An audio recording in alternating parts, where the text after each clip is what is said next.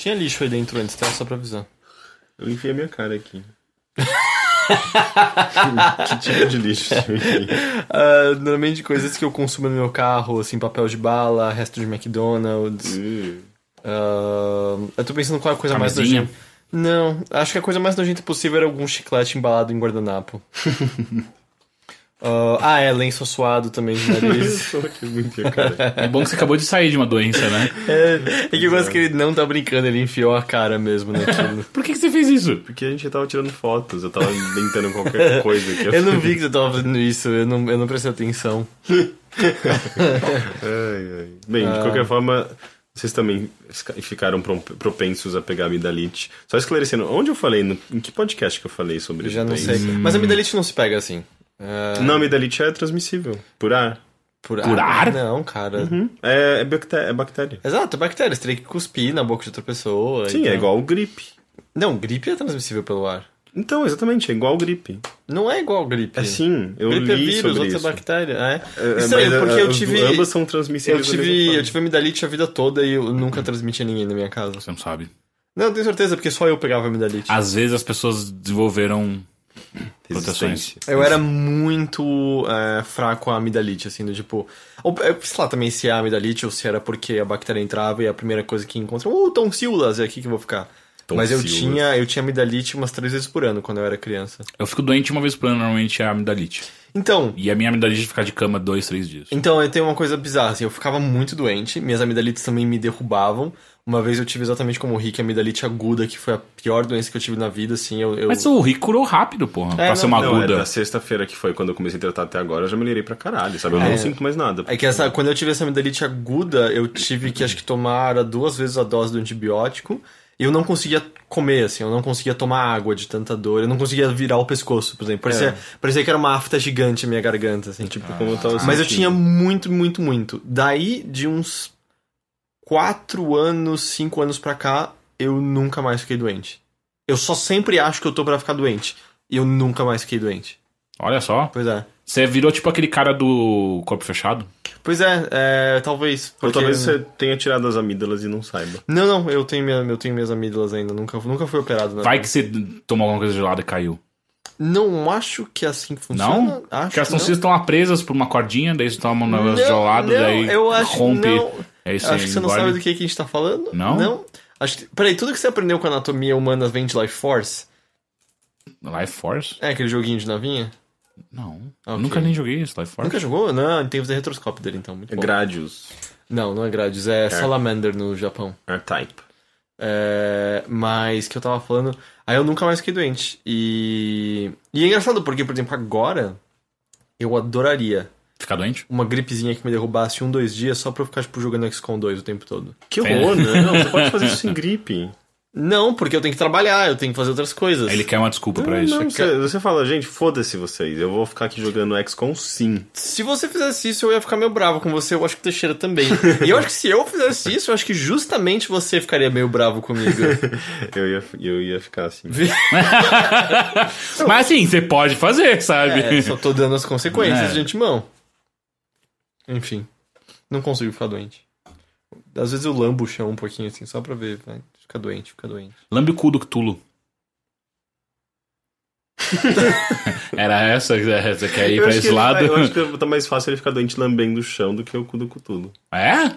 Sim, eu acho que sim. Eu não sei, eu não sei dizer, porque, por exemplo, aqui no chão tem várias pessoas de fora que vêm e pisam. O Cthulhu, tipo, só come a ração dele. É. Entende? O cocô dele deve ser mais Ele que lambe o próprio cu, ele não fica doente.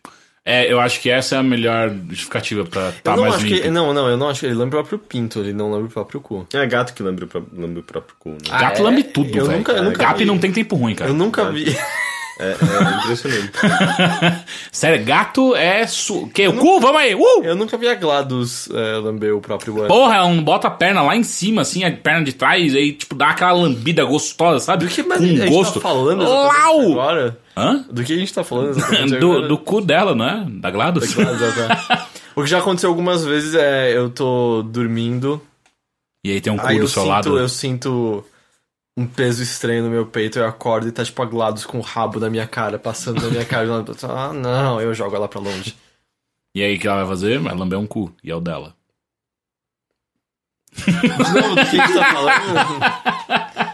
E você acorda de noite e ela tá lambendo um cu. Exato. O mais estranho foi o dia que eu acordei e tinha um cu na minha cara e não era da GLaDOS. Uou! Tava piscando pra você. Teixeira, o que você tá fazendo aqui? E Eu tô te mostrando o que a Glado faz, cara. Eu não vou nem tentar fazer. ó. Tipo, Tal qual um anos na sua cara. Eu pensei em fazer isso, só que eu achei que ia ser muito explícito. Eu já fiz, eu já fiz.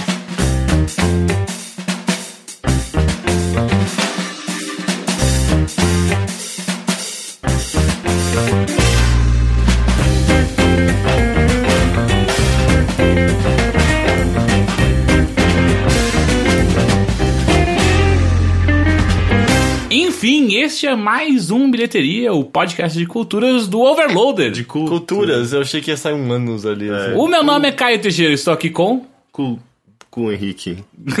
e... Ah, Heitor de Paulanos. Nossa. e aí, tudo bem com vocês? Tudo bem. Tudo certo. Você, melhor você, Ike, antes eu quero saber de você. Você- O que, que você fez porque você tava Que doente? rápido. Como estão suas tonsilas? É, exato, porque eu fiquei preocupado, cara. Você não tava legal, ainda mais quando você mostrou a, sua fo a foto das suas. Não, não, tonsil. aquilo eu cacei no Google, eu peguei a pior imagem. Ah, não era sua? Não, até Não, parece. ele mandou o nome do negócio e ele falou, não coloca no Google. A primeira coisa que eu fiz foi botar no Google, peguei a pior imagem e joguei no nosso chat. Ah, eu achei que era Ah, dele. Eu você falei, que cara. era o Henrique? É, eu falei, por, Não, não. por isso que eu, eu, eu vi o Henrique hoje e falei, caralho, ele melhorou rápido, sabe? Não, aquilo não era, aquilo era do Google. Qualquer imagem de doença no Google, você pega umas pessoas, tipo, pr- próximas à morte. O melhor é pé de maracujá. Ah, que isso? Você nunca viu o pé de maracujá?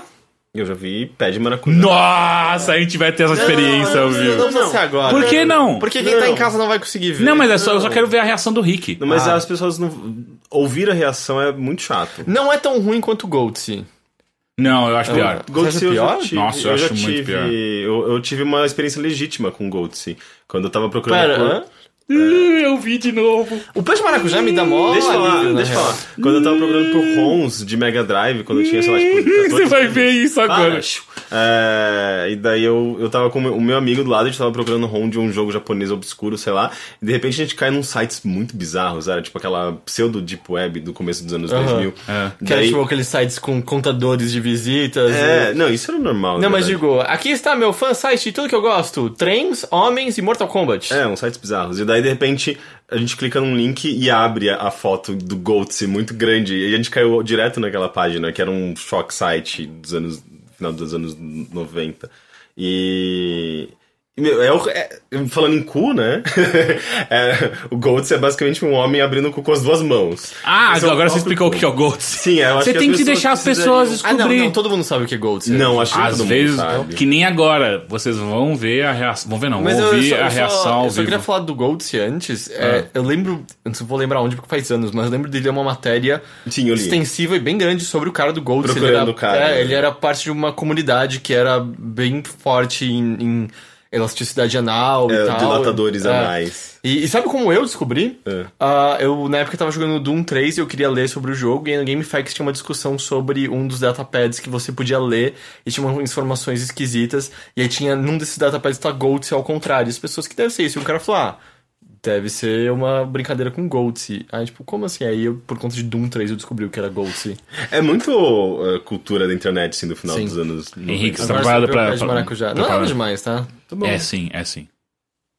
Que isso? É um pé de maracujá. calcanhar infeccionado com vermes dentro. Ah, muito, muito agradável. E, tipo, não me dá aflição isso. Nossa. Hum, me, me consigo, parece né? que deve ser gostoso tirar os vermezinhos de lá de dentro. Não, assim. cara, porque deve estar tudo comido, velho. Uma pessoa que chega nesse estado não sente dor.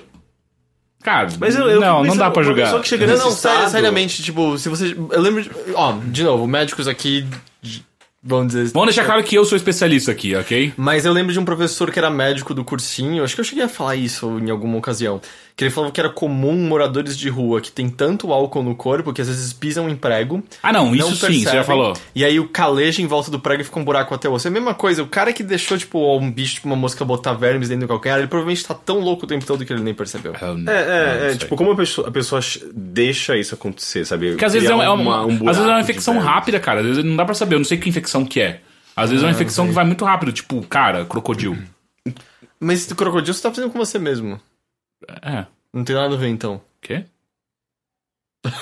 Bilheteria. Ah, mas enfim, pé de maracujá nu- nunca me causou aflição. Enfim, mas o depois de ten- ten- tentar ter tratado ahn, amidalite com omeprazol durante uma semana inteira... Sendo que o me omeprazol não trata nada, né? Só camufla sintomas. Sim, porque, tipo, a, imbecil da minha médica, ela me, ela me, diagnosticou como com Refluxo. refluxo, e daí ela, me, ela começou a fazer um tratamento com omeprazol, mas obviamente não era. Ah, não, mas é que já tinha indicação de que era infecção bacteriana na... na- Hum, Não, porque ela não viu, acho que os pontinhos, eu não tinha febre, então, Então, os sintomas eram mais ou Ou menos seja, ela não, parecidos. não podia fazer outra coisa. É, mas eu achei, sei lá, meio ah, ah, precipitado, talvez. Mas o, o lance é, eu, tipo, eu já tive várias vezes que eu sabia que eu ia ter amidalite, eu fui no médico, falei, olha, eu tô com febre, minha garganta doendo. Ela olhou e ela falou, olha, provavelmente é, mas não tem pus na sua garganta ainda, e, tipo, infelizmente, você não pode sair receitando antibiótico à toa, assim. Ela falou, "Você volta aqui quando tiver. No dia seguinte apareceu, eu voltei. Tipo, compreensível, se ela olhou sua garganta, não tinha indicação nenhuma de, de infecção bacteriana, e se ela não tinha febre, ela não podia te receitar um antibiótico do nada. Isso seria irresponsabilidade médica, não o que ela fez. Não. Não gosto. E apareceu, começou a aparecer pontinhos brancos na minha garganta só acho, na quarta-feira à noite. E eu fui na segunda-feira. Exato, então, tipo, ela não... É, eu, eu poderia, na verdade, ter feito o exame de nasofibrolaringoscopia, que eu acho muito bonita essa palavra. Mas é. Que não ia dar em eu nada também, não, ia, provavelmente. ia sim, provavelmente, porque a dor tava bem mais é, pra baixo. Baixo. Então você não Mas só ia quando você entra pelo ver. naso, ele não vai lá pra baixo, ele passa direto pelas tonsilas? Não, você vê tudo. Não, ele vai descendo tudão. Você tudão? É uma câmera que você vai vendo todo o caminho, o percurso até a boquinha do, do esôfago. Vai descendo até a boquinha Ah, do esôfago. sabe? Porque aí você vê se tem refluxo mesmo ou não. Foi assim que eu descobri que eu tinha. Não, mas eu digo. Se tá entrando pelo nariz, ele já passou quando ele começa a pegar a câmera aqui, o começo do esôfago. Como- Não, cara, o nariz tá em cima. Exato, É, só você que tá daí com faringe, a, laringe a esôfago. entrada, a ligação entre o nariz e o esôfago. Não, amiga. Não, não é como, não é como você acha que é. Ele, acha ele acha que tem, que é um num, num caminho portal secreto que, sai lá aqui embaixo, assim. Não. Não, não, é, não é secreto, eu tô falando que eu acho que é mais pra baixo, só isso. O que? O esôfago? É. Sim, só que você tá entrando pelo nariz e tá descendo o caminho inteiro até lá. Eu não sei onde que sai isso. Cara, eu já fiz, você fez. Sim, sim. É, você, se- esse, tipo, eu já falei, eles dão anestesia, mas você sente o caninho vindo lá de cima, tipo, descendo pela garganta e descendo até embaixo, assim. É daí. horrível. Eu quase vomitei. Pensa assim, respi- Eu ainda acho que o bagulho passa. Fa- faz um teste. Hum. Fecha a boca, respira pelo nariz. Você não sente o arzinho batendo na fundo da sua língua, entrando? Lógico que não. Você sente aqui. Ué, como no assim? Você sente sim? Não, não, No não. fundo não. da garganta. É, você ó. sente. Baixa até um pouquinho na língua. Sim. Depois sim. a gente dá uma aula de É, anatomia é, pro sim. Teixeira no, no Google. Ó, de todas as vezes que eu falei alguma coisa de anatomia, eu tava certo vocês errados. Não, que mentira, vai. Vamos... O Heitor sabe que eu tô falando Eu sério. não lembro qual que era. É, eu acertei todas até Qual que agora. era, eu não lembro. É, Uma foi, foi a da, das emoções poderem causar câncer. Ah, é verdade. Não, não era emoções. Era... Estresse. Estresse que pode virar um... Uma úlcera. Uma úlcera que pode virar um câncer. E teve mais uma outra vez também, que foi a mesma Era, coisa. tá pensando no plasma. O plasma, o plasma. Que é parte da anatomia. Eu não entendo essa disputa de vocês. Vamos... Não é disputa, é só... sim, é Não, Não, não, não, não, eu, não, eu não me sinto disputando. Mas o Eu também não. se sente. Não, não, não, eu só quero estar certo o tempo inteiro, mas Então, isso não é uma disputa. Você é tipo a Mônica do Friends. Ah, não, não faça isso. Enfim, falando nisso, cara, o que você fez no final de semana além de ficar doente? Além de ficar doente. Não, eu fiquei bem depois. Então, doença foi semana passada, mas não é cultural doença, né? Então a gente pode ir pra, pra uma coisa mais cultural. Eu, eu li um livro, eu terminei de ler um livro nesse final de semana que eu gostei muito. Do Paul Auster, um livro chamado O Invisível. Ah, eu não sei qual, sabe, tipo, eu sei que é de 2007, mais ou menos, esse livro, tipo, é meados do, do- da década passada, se não me engano. Acho que final da década passada. Mas é, é um dos romances. Um dos muitos romances dele é um escritor no- nova-iorquino, se eu não me engano. E ele, ele tem esse- essa característica de ter uns livros meio. Não necessariamente metalinguísticos, mas muitos livros dele são sobre livros, sabe? São sobre personagens que escrevem também. É, e ele faz um uso muito interessante desse recurso, porque ele conta a história de um escritor, aliás, de um estudante de literatura que conhece um casal meio, meio excêntrico. Eh, e, e um desses. eh, eh, o, o rapaz desse, desse casal. ele, ele é professor de literatura também, e eles fazem essa, essa amizade meio esquisita, que é uma amizade meio, meio conflituosa, assim, tipo, parece que tem uma coisa entre eles meio sexual, um triângulo meio amoroso esquisito. Isso é- nunca, nunca é muito bem resolvido. E daí, é, de repente, esse, esse professor pede pra ele fazer uma revista de literatura e, e cede pra ele uma grana e tal. E ele acaba se envolvendo com esse projeto, eles meio que começam a trabalhar juntos. Mas algumas coisas acontecem e esse estudante de literatura acaba criando uma rivalidade muito grande com o, o Born, que é o, que é o professor de literatura. Ah, e ele meio que faz uma denúncia que acaba comprometendo a vida de- do, do Born. A, a vida não, mas a carreira dele. E é, isso, isso acaba em- gerando inúmeras complicações assim pro, pro protagonista, que é o, o Adam West, é um nome super É americano. o Adam West? Adam West? Que nem o. É o do Batman. Batman. Ou o Não, prefeito peraí, da não, cidade não é Adam de. West, é Adam Walker, desculpa. Ah, tá. É, Mas também é bem americano, né? Puta Não, é, é super americano. E o, o mais interessante disso tudo é que essa é, é- esse é, é, digamos o conflito principal, mas existem é, ele vai o livro ele ele meio que abrange essa primeira é, a história de um, de um nível mais elevado, assim, sem entrar nos, nos pormenores, mas de repente você é, sei lá, antes mesmo de chegar na metade do livro, ele meio que o livro acaba com alguns personagens e você começa a ter contato, na verdade, com ah, os diários e ah, os livros. ah, na verdade, os contos que o, o, o- Adam Walker estava escrevendo sobre a própria vida dele. Então ele começa a contar essas histórias dos conflitos com, com o Born ah, e todas as personagens ao redor desse, da- dessa relação é, justamente num livro que ele estava escrevendo da- das memórias dele. Então você começa a ler é, essa história a partir de uma outra perspectiva, que antes era ele mesmo contando, tipo, a, narra- a narração era dele, mas de repente você tá lendo o livro que ele estava escrevendo sobre a história dele e, e muda completamente o estilo da- do texto, porque É outra antes- pessoa escrevendo de repente. na verdade, é ele, é ele mesmo escrevendo, só que ele conversou com um amigo dele porque ele não sabia como escrever aquilo. E o amigo dele fala, tenta escrever na segunda pessoa. Então você tá lendo é, tudo em, como você, sabe? É, de repente você fez aquilo, não era mais eu fiz aquilo. É, e, e- isso dá um tom completamente diferente. E ele começa a abordar uh, questões muito bizarras da história dele, que envolvem a irmã dele e um relacionamento incestu- incestuoso que ele tinha com a irmã dele.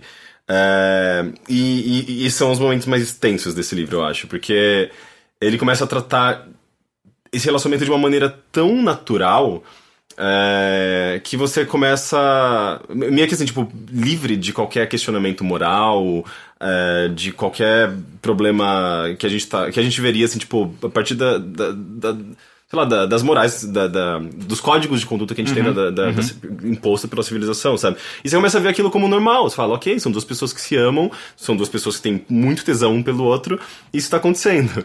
É, só que a partir do. Ao mesmo tempo você, você tem um conflito interno, e eu, eu fiquei muito nesse conflito, até porque eu tenho duas irmãs, sabe? Eu acho que isso piora um pouco a situação. É, e, e- e- fica só um- uma leitura muito, muito desconfortante, sabe? Tipo. É, nesse, nesse momento. Desconfortante, desconfortável. Desconfortável. Não desconfortante não existe? Mas Acho que não. como, como que vocês enxergam isso? A questão da. Da. Como é que chama? Caralho, o nome De você se técnico é o. Ah, não, é, não, é, quê? não, é, Da- não é pedofilia, é. Incesto. Incesto. É, incesto. Eu acho. Eu, como eu não tô entendendo qual é O que? Que a, a nossa, nossa é, o que opinião vocês sobre acham? incesto? É, eu, eu só quero saber. Eu não tô. Eu acho que biologicamente é a gente é a gente a gente é não é não é nem induzido a, a não ver como uma coisa positiva. Eu acho que biologicamente já nós, sei lá, a gente não tem aptidão. Você acha que é mais biológico do que cultural? Não, eu acho que na verdade a gente- as o ser humano não tem aptidão ao incesto por, por questões biológicas, justamente porque é, um relacionamento incestuoso pode, sabe, você não, você não vai ter chances de ter filhos saudáveis, sabe? Então é. Na verdade, parece. É, é, não- sei lá, eu nunca estudei, mas cult- é mais quando culturalmente era. Em certos sectos da sociedade que isso era quebrado, né? Do tipo, ah, Sim. o, sei lá, realeza vai transar entre si. Que É, mesmo porque pra manter o sangue real na, na mesma família E e, aí tal. criava uma galera fraca, né? Propensa. É. Não era a família russa lá que tinha aquele problema lá que. Puta, ah, alguma doença muito muito zoada no sangue, acho que era cicatrização, Uhum. era super difícil e tal. E era total um cestão louco lá, né? Mas qual que é a sua opinião sobre? Ah, eu, eu não sei, eu, eu, eu nunca tive atração sexual por nenhum membro da minha família. Não sei. É, é- é- me parece, é, tipo, eu não sei dizer se era, é um tabu porque por questões culturais ou se é porque realmente existe uma trava biológica pra gente, sabe? Uhum. É, eu sei que pra mim é realmente um assunto no qual eu julgo poucas coisas no âmbito sexual, do tipo, sabe? Eu Hum. acho que praticamente todo desejo é válido desde que haja o consentimento de todos os envolvidos. Incesto eu acho esquisitão, não consigo. É, Acho bizarro. é, do tipo, não, não, não saco. Não, não Porque eu acho que o, o principal treta do incesto é que normalmente quando coloca o, o, o- a situação é pai e filho, né? Ou mãe e filho e tal. E eu acho que aí é bizarro, porque daí tem o- o- um segundo componente que é a pedofilia, né? É, no não caso ali. necessariamente. Não, não necessariamente, mas eu digo que normalmente quando é colocado incesto, eu acho que a, a primeira imagem que se faz na cabeça é um pai e Ah, um é? filho. Não? Não, pra mim não. Pra Não? mim isso é tipo só um abuso, do tipo. É, é, no, no livro ele trata com um relacionamento entre o protagonista, o, o, o Adam Walker, e a irmã dele, a Gwen, acho que é Gwen. É, É, mas com o nome é- desse também, né, cara? É interessante porque ele constrói tão bem assim o relacionamento entre os dois, desde a infância até a adolescência, e por que eles acabam se, se, se tornando tão próximos. E o mais bizarro é que eles fazem. Essa proximidade tem, tem muito a ver com o irmão dele, deles, é, o irmão mais novo. E eles começam a, a partir do dia da, do dia que ele morreu, ele sofreu um acidente, ele, ele morreu afogado. É, eles sempre começam a fazer meio que uma uma, uma data comemorativa, assim, de eles lembram do, do irmão. é meio que um ele morreu, vamos trepar! Não, é meio que um ritual que eles fazem todo ano, é, que envolve justamente essas lembranças e tal. É, e a partir daí começa a criar essa, essa tensão sexual. Então é muito esquisito, porque é uma coisa muito familiar. Que e não é tem muito... nada mais erótico do que pensar no seu irmãozinho que morreu Afogado. afogado. É bem esquisito. E, é, e ao mesmo tempo, é, é, ele, ele, ele, ele acaba fazendo essas pontes com essa personagem, com o professor e as razões para ele ter, pra ele ter é, criado esse conflito. Envolve um assassinato no meio, e depois ele vai para Paris e tem outros personagens lá. É um, assim, tipo, ele tem vários tempos diferentes, porque ele acompanha basicamente a história do, do, do Adam Walker, da da adolescência dele, da infância dele até a, a vida póstuma, sabe? Tipo, o que ele deixou depois dele morrer. É, e, e os personagens todos que passam nessa história, sabe? Até um único personagem que sobrevive, porque é uma história que passa, tipo, sei lá, dura mais de 100 anos, sabe? Então é. É muito legal, sabe? Tipo, e como você vai acompanhando essa história de, de diferentes perspectivas, de diferentes textos de- dos personagens que eles mandam uns pros outros, então o estilo muda, a maneira de descrever os cenários muda, é, de descrever os personagens mesmo, porque são várias perspectivas diferentes. Você tá lendo textos, um, um- texto, é, textos dentro de um texto, sabe? Então é muito legal. É, eu gostei bastante. É um livro super intrincado, assim, uma narrativa super intrincada. O, só meio que no contexto, vocês viram a notícia recente, né, de um, um casal de dois caras que se descobriram Sim. irmãos gêmeos idênticos. É mentira. É, É mentira? É, Isso foi provado, Ah, foi provado no dia seguinte. É. Ah, tá, porque eu tinha depois, eu, na hora que eu li, eu falei, nossa, isso é mentira. E aí eu fui, procurei mais a fundo, e aí eu achei o resto da história e falei, caralho, Não, é não, não, não, é mentira. Ah, Era tá. um hoax. É. Ok, Ah, isso faz mais E sentido. é isso igual o golfinho também, né? Que Não, o golfinho, o golfinho eu vi. Na, verdade, o golfinho eu não vi a história original. Eu só vi as pessoas compartilhando. É mentira, é mentira, é mentira. É, é. Eu não vi. Mas os dos dois caras não era. Era o que era de um site de piada? Sei ou... lá o que, que era, mas era, era uma, uma piada também. Entendi. Ah, então, e, e eu acho interessante porque eu já li o Paul Auster, eu li o Homem, Homem na Sombra, se eu não me engano. Eu não gostei nada. Eu achei chato, demorado, lento pra caralho e tal. Assim, é notavelmente o quão bem ele escreve, mas nesse livro específico que eu li, meu Deus, que coisa monótona, sabe? Eu não sei muito, qual livro muito. é esse. Ah, é, enfim. É, Eu sei que eu tô com outro dele, eu acho que chama as, eh, as Pontes de, de Brooklyn, alguma coisa do tipo. Não, não, não Os me pontos de. Madison, né? Maravilhoso, romântico, adoro. É, eu quero ler esse também. Eh, É, eu e tava- tem um outro que é, eu acho que é o mais famoso dele, que é a trilogia de Nova York. Sim, é de no- 1980. É, que se eu não me engano, ela até virou filme, se eu não me engano. Uhum. É, ele é roteirista também, né? Ele já adaptou ah, vários, vários livros dele e roteiros que ele já escreveu pro cinema também. Uhum. Ele, ele é bem foda, o Paul Auster é bem foda. Sim, eu fiquei bem interessado, eu quero ler ler outros livros dele. É engraçado, né? Eu acho que ele é bem foda, mas a única coisa que eu li dele eu odiei.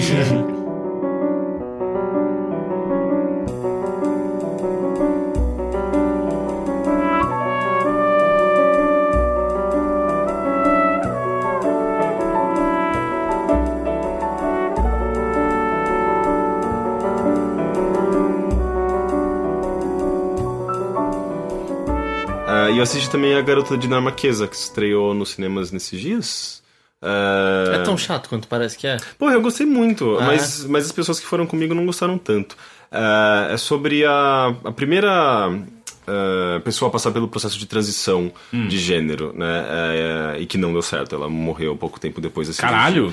Sim, eu acho que foi em 1920, alguma coisa Ah, assim. nossa, Spoiler. eu não tinha a menor noção de que isso tinha acontecido tão cedo. Pois é, não, e.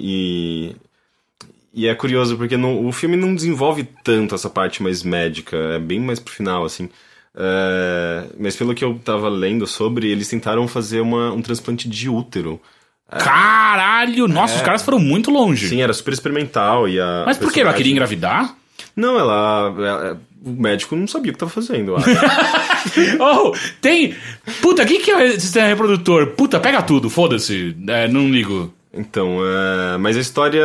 O filme é muito bonito. Ele, ele, ele, ele tem um tom bem de drama, é, embora ele seja meio, meio leve às vezes. É com o Mas- menino que fez o Stephen Hawking, não é? Sim, como ele chama? Ele é muito bom aquele ator. O É. Bradley Cooper. Red. Red. Redmayne. Red, Redmayne. Redmayne. É, é, o sobrenome dele é Redmayne. É, não alguma coisa Redman. É, e, e é basicamente a história desse casal. Um, ah, que, ah, eles, eram, eles eram pintores, moravam acho que na Dinamarca, né? Ah, e e a, a esposa não era tão bem. Tão, tão bem. Não tão bem vista, ela era uma boa pintora, mas quem conseguia as melhores exposições, quem tinha um reconhecimento maior, era o cara, que eu não lembro o personagem dele. E, e a esposa começa a fazer esse teste, ela começa a usá-lo como modelo. Acho que por uma, uma, uma razão em que ela estava pintando uma mulher, a mulher não estava lá para servir de, de modelo para ela, e ele posou para a esposa dele usando um vestido e uma meia e tal, e ele começou a gostar dessa experiência. E daí, eh, num dia, eles, numa brincadeira, assim, tipo, num jogo que eles criam, eles falaram, ah, vamos num baile. Vamos vou- trocar, vamos tirar, colocar um útero em você? Vamos ver o que acontece. não, é, vamos num baile e a gente vai montar você, basicamente. E eles criam esse essa personagem, Lily, ah, que é a versão feminina do, do marido dela, da- dessa pintora. E, e eles se divertem, eles gostam de fazer essa brincadeira. ah, e ele começa cada vez mais a perceber que, na verdade, ele se identifica mais como Lily do que como o, a, Redmayne. a versão masculina dele, que eu não lembro o nome.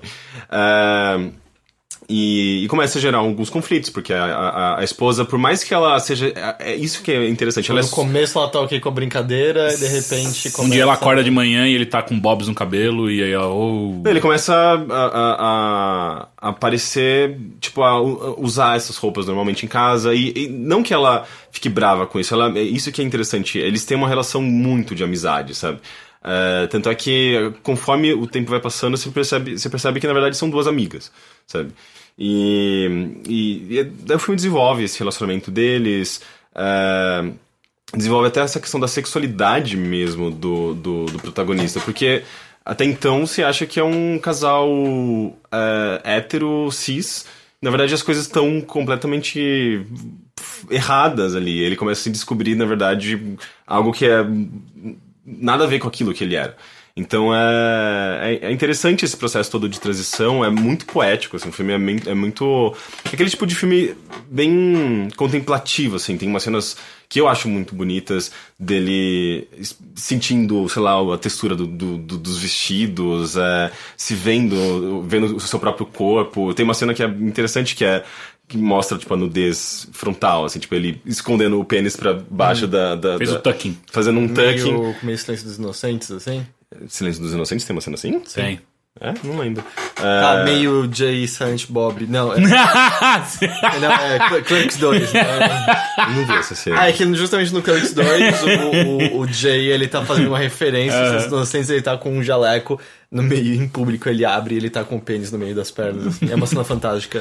Ok, mas, mas essa cena é uma cena bem bonita, é, não é pra ser uma cena Oh, do engraçada. Jay também, é.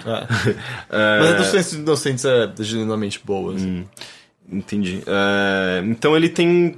é, eu acho que ele, ele é muito sensível pra trabalhar Uhum. com essa questão de identificação de gênero, é, questão Parece de uma, corpo. uma boa escolha pra um ator, né? Justamente. Sim, e ele já tem esses se traços provado, né? mais femininos, ele é, ele é mais sensível, delicado de certa forma. É, Porra, o The Rock podia fazer esse personagem. E ele acaba de uma maneira trágica, esse filme, obviamente, até porque a Bom, história, a é. história é trágica. É, fica, um, talvez para algumas pessoas ele fique meio forçado, meio cafona no final, tem aquelas coisas meio metafóricas de sei lá, liberdade, enfim, não quero dizer o final, mas é, ele pode soar um pouco cafona para algumas pessoas. As pessoas que assistiram comigo acharam meio forçado, assim, parece que o filme tá tentando forçar o seu choro. Uhum. Eu chorei pra caralho ao fim, uh, e eu não acho que foi forçado, assim, pra mim foi autêntico, eu achei um filme bastante sensível. Uh, e eu gostei bastante, eu acho que é um bom filme, tanto é que ele foi indicado para algumas, tem algumas indicações sim, ao Oscar, sim, né? sim, sim. Eu achei bem, bom. Onde esse menino aí, o Redman, toca é. é Não, Oscar, é. Né, cara? É ele, ele é impressionante.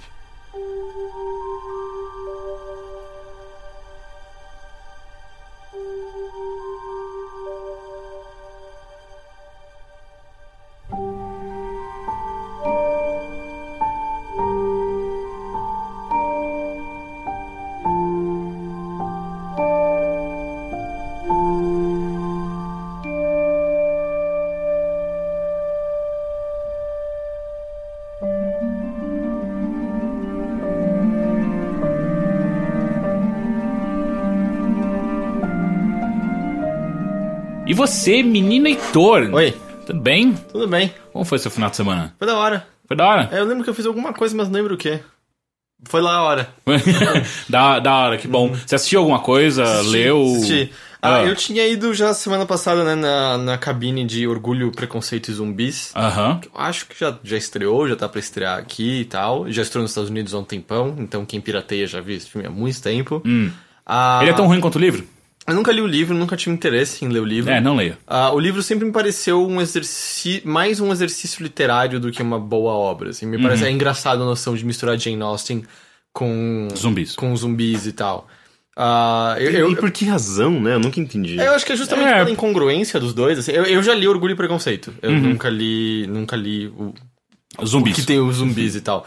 Uh, mas aí a coisa estranha é que quando você pega como acho que, pelo que eu entendo, boa parte do humor tá justamente pegar aquele texto incrível, mas. Rebuscado. É, é, mas, é, é que, eu, puta, tipo, Jane Austen é, pra mim, sei lá, top 5 melhores escritores que eu já li na vida, assim, é, é muito absurdamente foda. Uhum.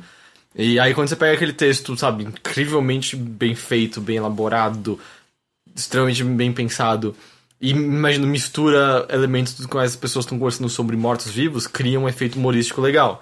Ah, no filme, às vezes isso é um pouco estranho, porque você não tem como ficar citando o livro diretamente o tempo todo. Ele é capaz de fazer isso em algumas cenas, interessante, porque assim, só para contextualizar, é.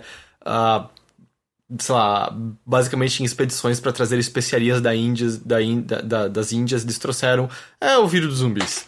E aí a Inglaterra meio que foi destruída por zumbis, exceto que tem um fosso gigante com uma ponte no meio onde sobrou o reduto de pessoas vivas, e o resto é o in-between, se eu não me engano, que eles chamam, que é onde está tudo dominado por mortos-vivos, mas ainda assim os zumbis aparecem de tempos em tempos. E os zumbis nesse mundo são um pouco diferentes do que a gente está acostumado, assim. Se você virou um zumbi, você retém um pouco da sua consciência ainda. Só que você tem uma fome voraz por cérebros humanos e quanto mais você come cérebros humanos, mais animalesco você se torna até virar o zumbi comum que a gente conhece.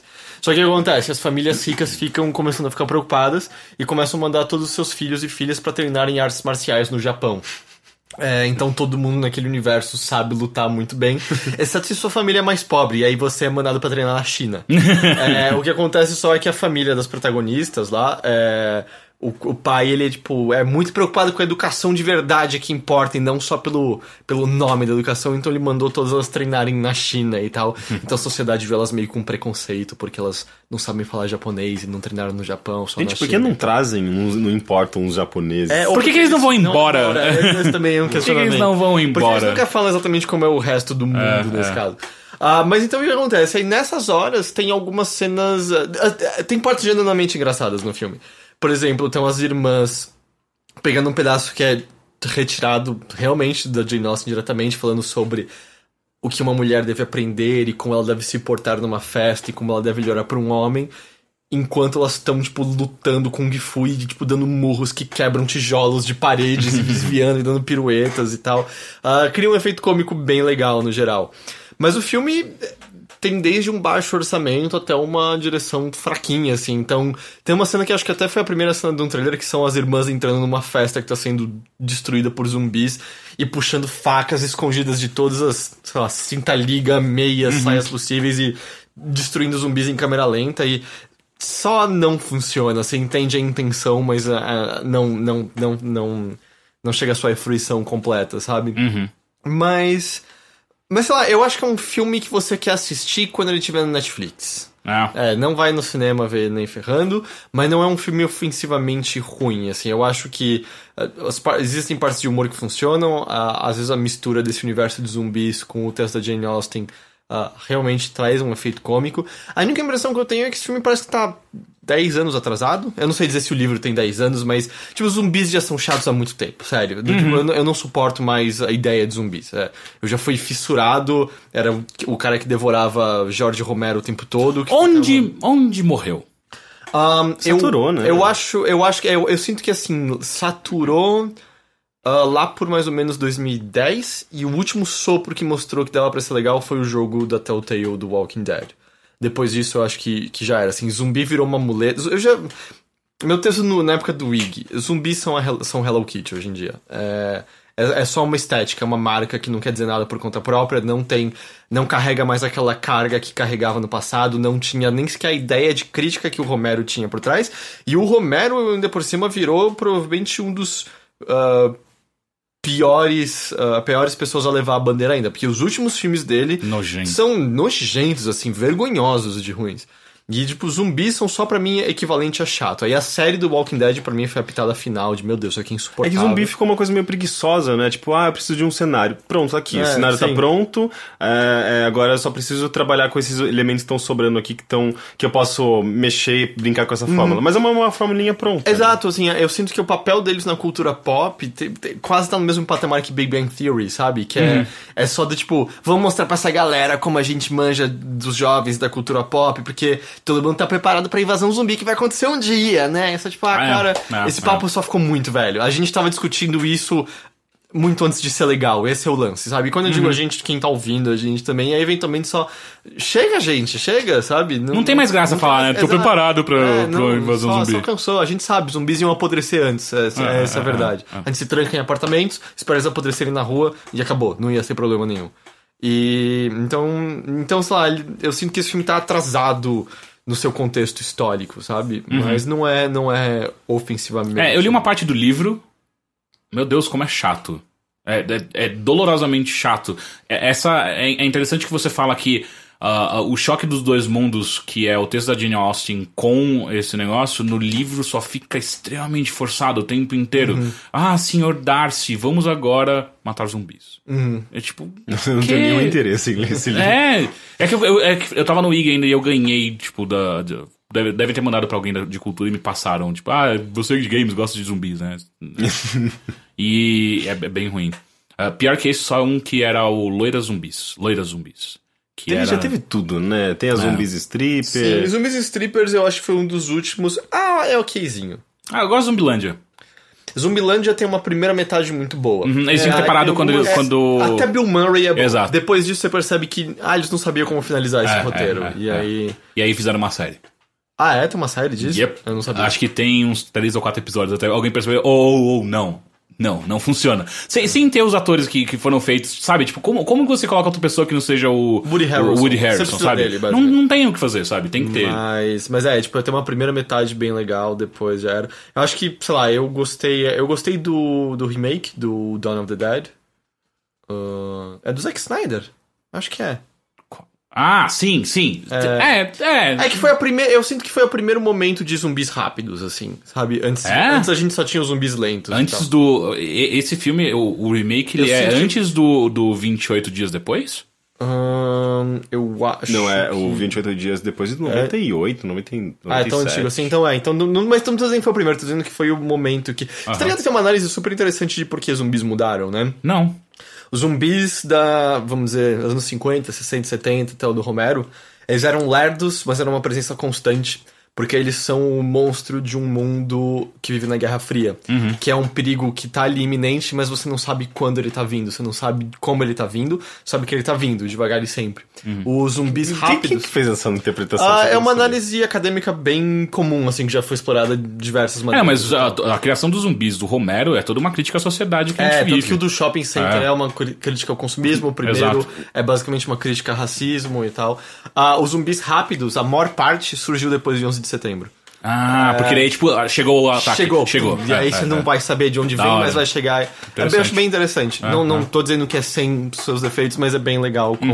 Uhum, É, mas enfim, porque eu tava falando isso. Mas eu gosto do remake do. Do, do, do, Do Dawn of the Dead. Ah, porra, é que, é que tem Shaun of the Dead no meio também, né? Que Shaun puta Dead que é pariu, legal. que coisa boa. É. Mas ele é legal porque ele é engraçado, Sim, né? sim, exato. Ele, ele zomba de todos os arquétipos Uhum. dos zumbis. é. Mas sei lá, Orgulho e Preconceito de Zumbis não é. Não é de todo mal. Assim, eu tava esperando que fosse muito ruim, sabe? Uhum. E não é. Só não é um filme que você quer ver no cinema.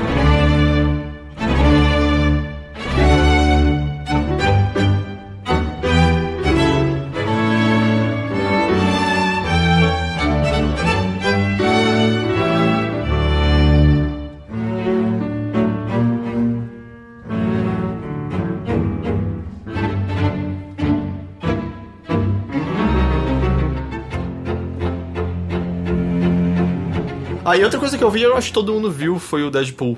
Ah! Sim! eu bem- achei bem divertido. bem Não é bem muito divertido. bom, cara. Eu não diria muito bom. Não? Eu achei bem divertido. Nossa, eu achei É. muito bom mesmo. Eu me diverti assistindo. Eu não. É, é muito curioso que, assim, é um. O texto dele é muito bom. É, é um dos aqueles mostras que é, é o que, não como. Porque o roteiro é super bobinho, assim. Sim. É nada. Tipo, ah, vou matar esse cara porque. Are in é, distress, total. Mas é. Nem é até o finalzinho, né? Na real. Ah, se torna, né, no final. Ah, mas- é, não, porque é desde o começo, porque ele só, o que ele faz é por causa da mulher. Não, então, mas só vira Denzel in Distress nos últimos, sei lá, 15 minutos. Ah, É, e ainda assim, pelo menos eles dão uma leve subvertida ali na hora Uhum, e tal. Mas eu entendo que foi meio decepcionante do tipo, você tá zoando todos os tropos possíveis, mas você- você vai Esse usar daí, esse é. daqui, sabe? Mas é. Deixa claro, eu nunca na vida li uma história em quadrinho do Deadpool. Eu também não. eu tenho quase tudo dele. É, a única coisa que eu sabia é o que todo mundo falava. Ele é louco, ele quebra a quarta parede o tempo todo, e ele tem poderes do Wolverine, basicamente, de Ah, regeneração. é, é regeneração. Eventualmente ele começa a teleportar também? Não. Eu lembro de algum jogo que ele teleportava. Quê? Não. É. Ele nunca ganhou o poder de teleporte? Ah, é o Deadpool, cara. Tipo, o Deadpool, ele, que fa- ele faz o que ele quiser, sabe? Então, não sei, às vezes Mas- sim. Eu não acho tão elaborado assim a quebra de quarta parede. É meio óbvio, né? É, no, no filme normalmente é, é bem tranquilo, é tipo ele olhando pra tela. É, eu ele acho que conversando eu- com o público, Uhum. tem essa, essa liberdade dele falar com o público, fazer alguns comentários sobre o que tá acontecendo no universo dele. Ele meio que tem uma consciência de que ele é um personagem eh, e que ele tá dentro de um filme. No, tipo, a quebra de quarta parede. E ele, e ele faz muitas referências à cultura pop. É, exato. Eu acho que assim, a maior quebra de quarta parede é quando ele faz referências à cultura pop do mundo real, Uhum. que estão ali, quando ele, por exemplo, faz piada com Ryan Reynolds, por exemplo, e tal. Mas na real, assim, as conversas dele com o espectador. a Ferris Bueller's Day Off já tinham exatamente da mesma maneira, é. assim, não é, não é tão incomum, assim, eu não, eu só, não só senti... traduzindo, é o curso na, É, o curso da vida doidada. Eu tava esperando que fosse haver mais coisas do nível, assim, dele de repente correr e tá sentado num set, sabe? Numa cadeira, quase como é, Banzano Oeste, sabe? Sim, não, aquele É. filme. é. Não, ou por exemplo, Gremlins 2 também tem Exato, é, exato. Gremlins 2, você tem uma hora, o que, que eu tô assistindo exatamente Sim, aqui? é. Onde- Mas é que, Eu é que o problema acho é que. Ele não, não chega a esse ponto de ser tão, tipo, mind-blowing em termos de, de. É porque- Quarta parede. O que eu sinto é que ele faz isso nos quadrinhos, por exemplo. Tem hora que ele tá batendo no, no roteirista do quadrinho Exato, dele. por isso que eu achei que o filme ia É. mais longe. É que eu acho que dentro do. Desse, desse, entre aspas, novo gênero de, de filmes de super-heróis que a gente vê, ele é o primeiro que faz isso. E, É, o- talvez e- seja um primeiro passo. Exato, né? e do jeito que ele faz, nenhum outro fez ou vai fazer, provavelmente só ele no 2, que já tá confirmado, vai fazer. Talvez ele, Pode ele ser. pegue mais pesado no 2, É porque eu sinto que, até por ser 18 anos e tal, era um risco bem grande, né? Uhum. Tudo. Não, esse filme quase não saiu do papel, né? Ah, é. Sim, Quê? É? Sim, porque pelo que, pelo que eu me lembro, envolveu ah, Vazar uma cena? vazar uma, vazar algum, alguma alguma sequência, CG. alguma coisa. Um CG, que é o CG que é quando ele, é, é, ele luta dentro do carro. Ele Entendi. pula no meio do trânsito. E tal. daí, por conta disso, a internet pirou e meio que foi a prova de que a Fox precisava pra ter certeza que aquele, aquele filme ia ter algum público. Porque eles estavam com muito medo de fazer um filme é, pra 18 anos, né? E ninguém. E, e ter um público muito limitado. E ele bateu vários recordes, né? Sim, sim. Ah, foi super bem. E o lance é, eu, eu acho que ele usa 18 anos muito bem. Eu acho Sim. que a violência é legal do jeito que tá, não é exagerada e imbecil. Do tipo, são aquelas coisas irônicas. O, Batman lá do, do o último Batman do Coringa é o que não tem sangue e aí ele pode ter. Podia ser pra 13 anos, 12 anos. É. O Coringa enfiando o lápis dentro do crânio daquela pessoa é, de certa forma, mil vezes mais violento que qualquer coisa do Deadpool. Porque toda violência É meio cômica, é cômica, né? É, é, tipo, ele tá... Tá, e outra, mesmo quando ele faz algo extremamente, entre aspas, gore, você não enxerga ele fazendo. Tipo, tem uma hora que ele parte um cara com uma espada em dois e não pega nada, sabe? Você mal vê, eles, eles focam rápido a câmera e tal. E, é, e eu vou dizer assim, eu acho. É um dos filmes, assim, recente memória que eu acho que tratou de me- maneira melhor e mais natural sexo entre um casal. Sim, Do tipo, sim. é muito bom. Tem, eu não vou falar, mas todo mundo sabe qual é a, a essa altura famigerada cena de, de quando, vamos dizer, o Feliz Dia da Mulher. Sim, sim. É, Eu, eu, eu fiquei muito em dúvida nessa piada. então, o que eu achei curioso é assim. Por que que Dia da Mulher... pessoas- Ah, não, É, é, é, eu também é, achei. Eu entendo isso, mas assim, eu senti muitas pessoas rindo, tinha até uma. Eu vi até umas pessoas compartilhando coisa na internet de levei minha namorada pra ver o filme da Deadpool, ela tá com umas ideias estranhas. Ah, isso e, é. e, na real, o filme me parece tão o oposto disso, assim, é tão. Eu, eu não sei explicar, mas é. eu- o Deadpool talvez nesse sentido seja o herói mais legal até agora que eu tenha visto, porque é do tipo, não, a gente é um casal, a gente tá experimentando uns lances e não tem absolutamente. Tipo, não há, não há humor entre os dois nessa hora, sabe? Uhum, do tipo, é só meio. Eu quase senti que as pessoas estavam rindo pelo motivo errado, me parece. Exato, eu acho que assim. foi pelo motivo errado que as pessoas riram. E, eu- e a mesma, e a piada que é feita, eu fiquei durante alguns mas por que que é essa relação? É o dia da mulher e é isso que tem que acontecer. Eu, eu não saquei direito na hora. É, eu tipo, na hora você faz um, ué, por quê? É eu uma fiquei piada, muito... É uma piada meio, meio... Qual que é o significado? É, eu olhei pra Gabi assim, os dois olhando, hã? Ok, foda-se. E aí Mas, continua, é, e vai assim, rápido. E aí, claro, é que eu não vou falar porque é bem no final, mas Aham. tem uma outra referência a sexo que eu achei maravilhosa, assim, é, da- é talvez das coisas mais naturais e reais de um casal falando sobre sexo que eu já vi em Uhum. qualquer filme, assim. Eu, eu adorei, adorei, adorei. Ah, isso, eu, eu achei isso tudo muito, muito, muito bom, assim. É, eu, eu, eu me diverti muito nesse- nisso, assim. E é- Sabe o que eu achei engraçado? É, eu não assisto filme de heróis, eu não gosto de filme de heróis, e eu adorei esse filme. E ele, as referências que ele faz à cultura pop e, e a outros filmes, a desconstrução que ele faz de outros filmes, a sátira, né, que ele faz desse, desse, desse formato, eu entendi completamente, sabe? Tipo, é, ele não vai. Ele não é. Não, ele, ele é muito de piada de referência, mas as referências são meio superficiais ainda. Tipo, não, não é. Não é, a pon- não, não, é- não é tão, tipo, profundo a ponto de somente aquele nerd de quadrinhos e filmes de super-heróis conseguir entender, sabe? Então, eu acho que ele é acessível ainda. Sim, eu aposto que deve ter alguma referência que eu não peguei lá no meio e Mas tal. não é tão Mas necessário, é, né? mas é do tipo, eles colocam aquelas que são que todo mundo vai sacar e aí serve. Do tipo, ah, ela vai pousar que nem, que nem todos os super-heróis, quer ver? Quer ver? E aí é o maior clichê do Sim, mundo. sim. E aí- Faz mal pros joelhos. É, Essa cena é muito é, boa. eu vou fazer com você o que o Limp Bizkit fez com a música.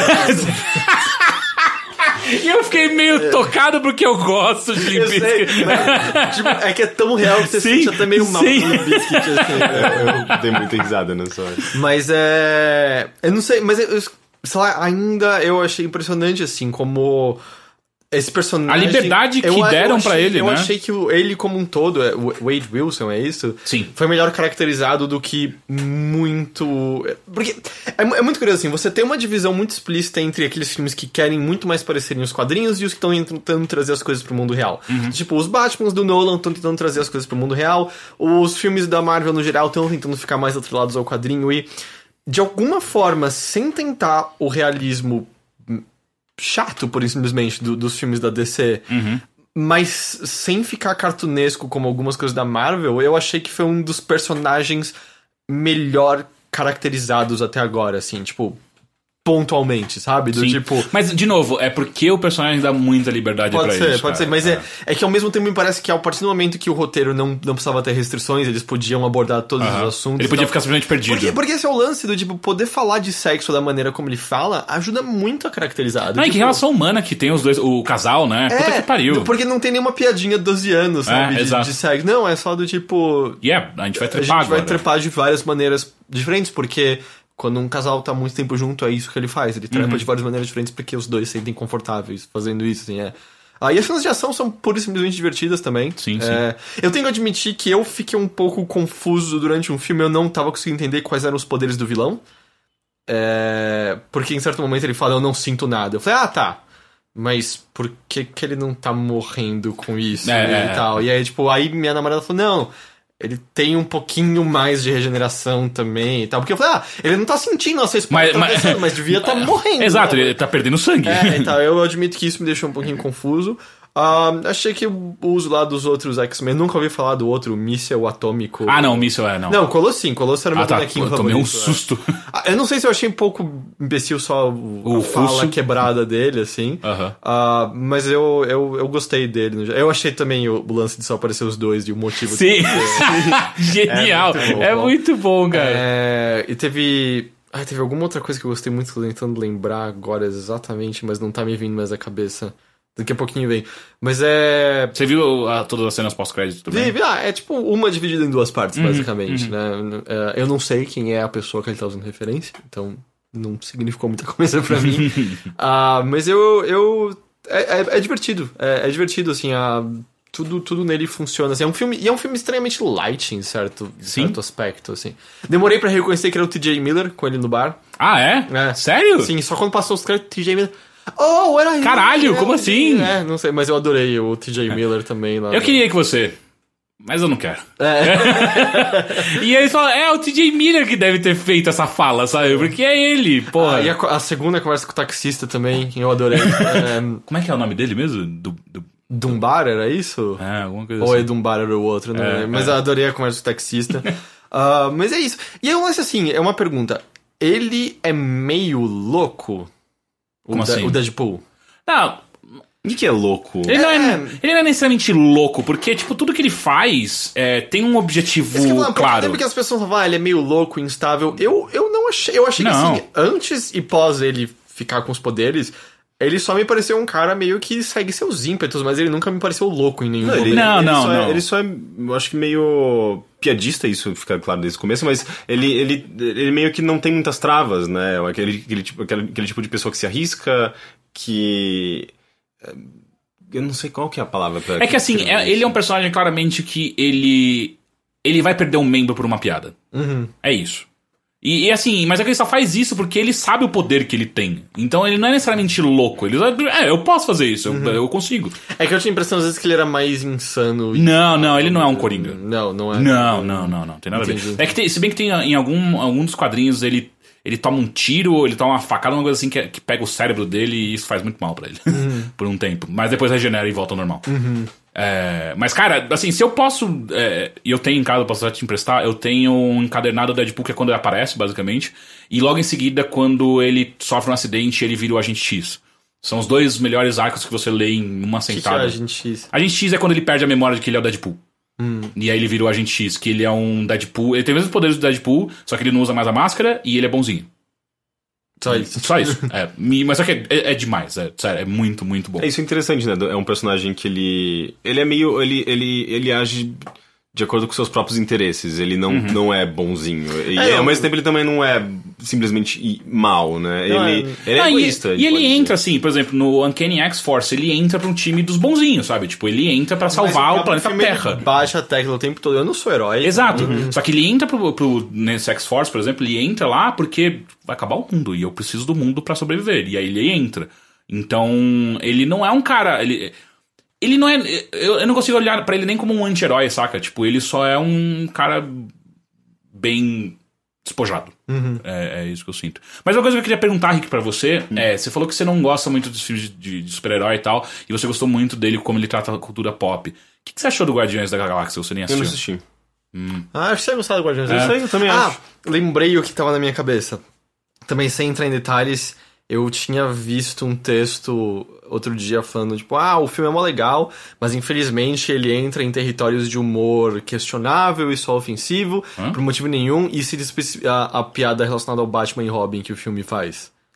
E aí Quê? eu vi, e é do tipo. É a piada mais. E, e ele faz. va- vanilla Não, do e o lance, não há nenhum Tom tom de de deboche. julgamento, né? Ele fala, não, é porque ah, é isso. verdade, eles também, né? É, do, tipo, você tá ligado qual é o momento? Eu não lembro. Ah, Ah, A gente vai ter que falar essa piada. Essa piada a gente vai ter que tá, contar. qualquer coisa você pula cinco minutos. você Mas é lembra a piada óbvia de É, é que eles são um alguma. casal? qual- ele, ele fala alguma coisa sobre tá. Eu não eu não lembro do contexto exato agora. É, o do contexto eu também não lembro qual que Ele é. fala alguma coisa sobre, ah, será que rola isso entre, os dois, entre eles dois? Ah, não, ele fala, tá falando alguma coisa do. De alguém virar o, o parceiro dele, talvez a, velha, a velhinha. Ah, a sim, velhinha, não é sim, sim, sim. Talvez e, sim. E aí fala uma coisa mais. é, mas ia ser esquisito, né? Se, porque podia rolar algo entre, entre nós dois, o que seria ruim. A gente teria que ser mais ou menos como Batman e Robin. Se bem que rola, né? Algo entre o Batman e Robin. E é E ele não, mas, e não, e não há Ele não tá tom- zoando é. os dois por causa Não há disso. nenhum tom julgando, tipo, ah, porque o Batman e o Robin É, total é. se chupam, né? É, E é do tipo, eu vi o filme depois, porque eu tinha lido o texto antes, falando, ah, sério que eles, tipo. Porque eu total achei que tava batendo nessa tecla, sabe? Do tipo, oh, o, o, o, Ba- o Batman queima a rosca do Robin, alguma porra aham. assim. Aí eu fui ver o filme e falei. É sério que é- vocês acharam um problema com isso? E Uhum. muito me pareceu que, se você viu um problema com isso, desculpa o preconceito tá com Tá, você. então você- É, é, tipo, é a coisa mais de boinha lá. Ele não ri- Especialmente vindo de um filme que claramente em nenhum momento é, tá, tipo, ironizando nenhuma forma de desejo sexual. Sim, não é, pelo tipo, contrário, ele é muito aberto a tudo isso, ele, ele não... Ele não tá rindo disso, ele tá rindo não com isso. Sim, exatamente, ele não é ofensivo. É, esse que eu queria lembrar, porque eu li aquilo e falei, nossa, tá, tem que estar zoando Uhum, comigo, assim, do tipo. Mas é, achei o filme bem divertido, cara. É, eu eu, eu não, não esperava me divertir tanto. E é muito curioso, assim, é um filme. É tão meio que mais pé no chão do que os outros, assim. Ele nunca tá salvando o mundo, ele nunca, nunca é uma ameaça global, assim. Tanto que, tipo, ah, os caras vilões lá aparentemente estão filiados à criminalidade ao redor do mundo.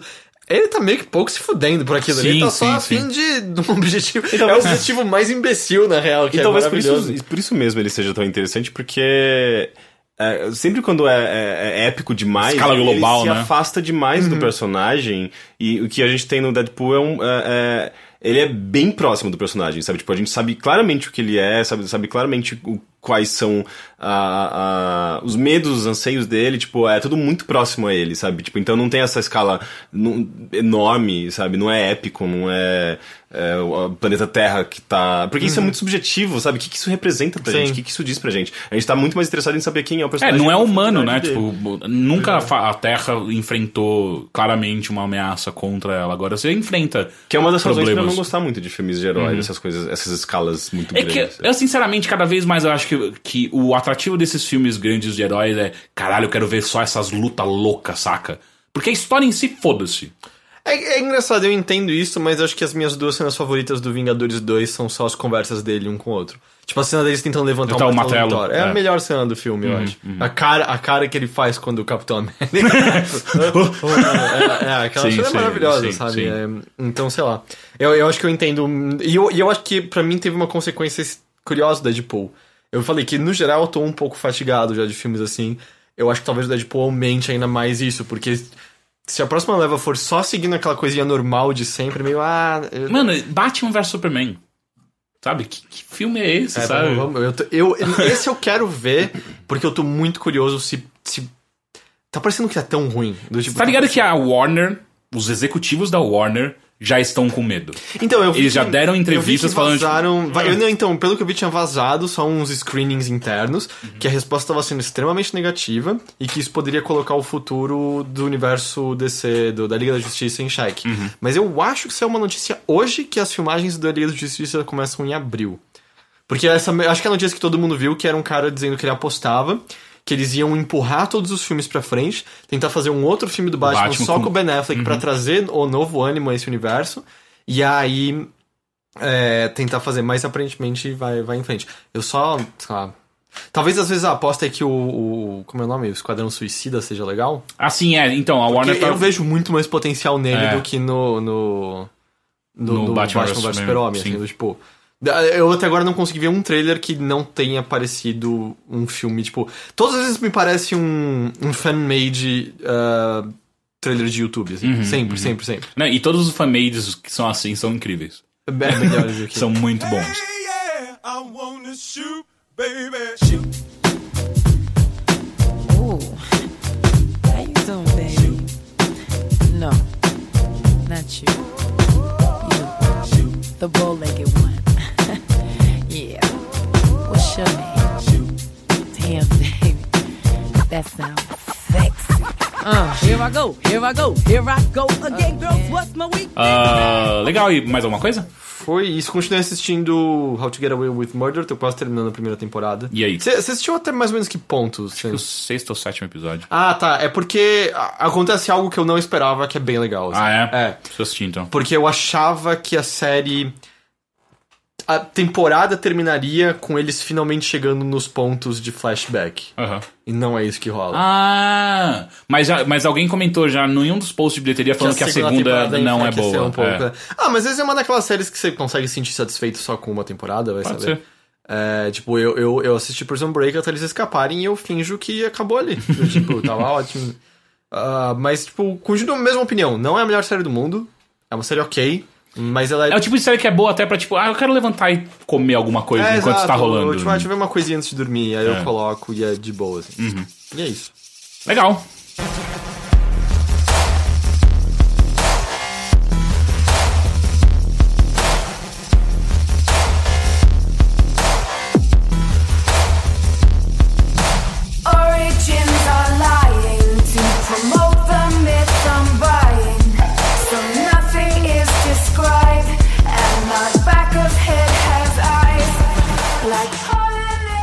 Não assisti nada, se bem que eu assisti coisas, mas o que eu quero falar é de um show que eu fui.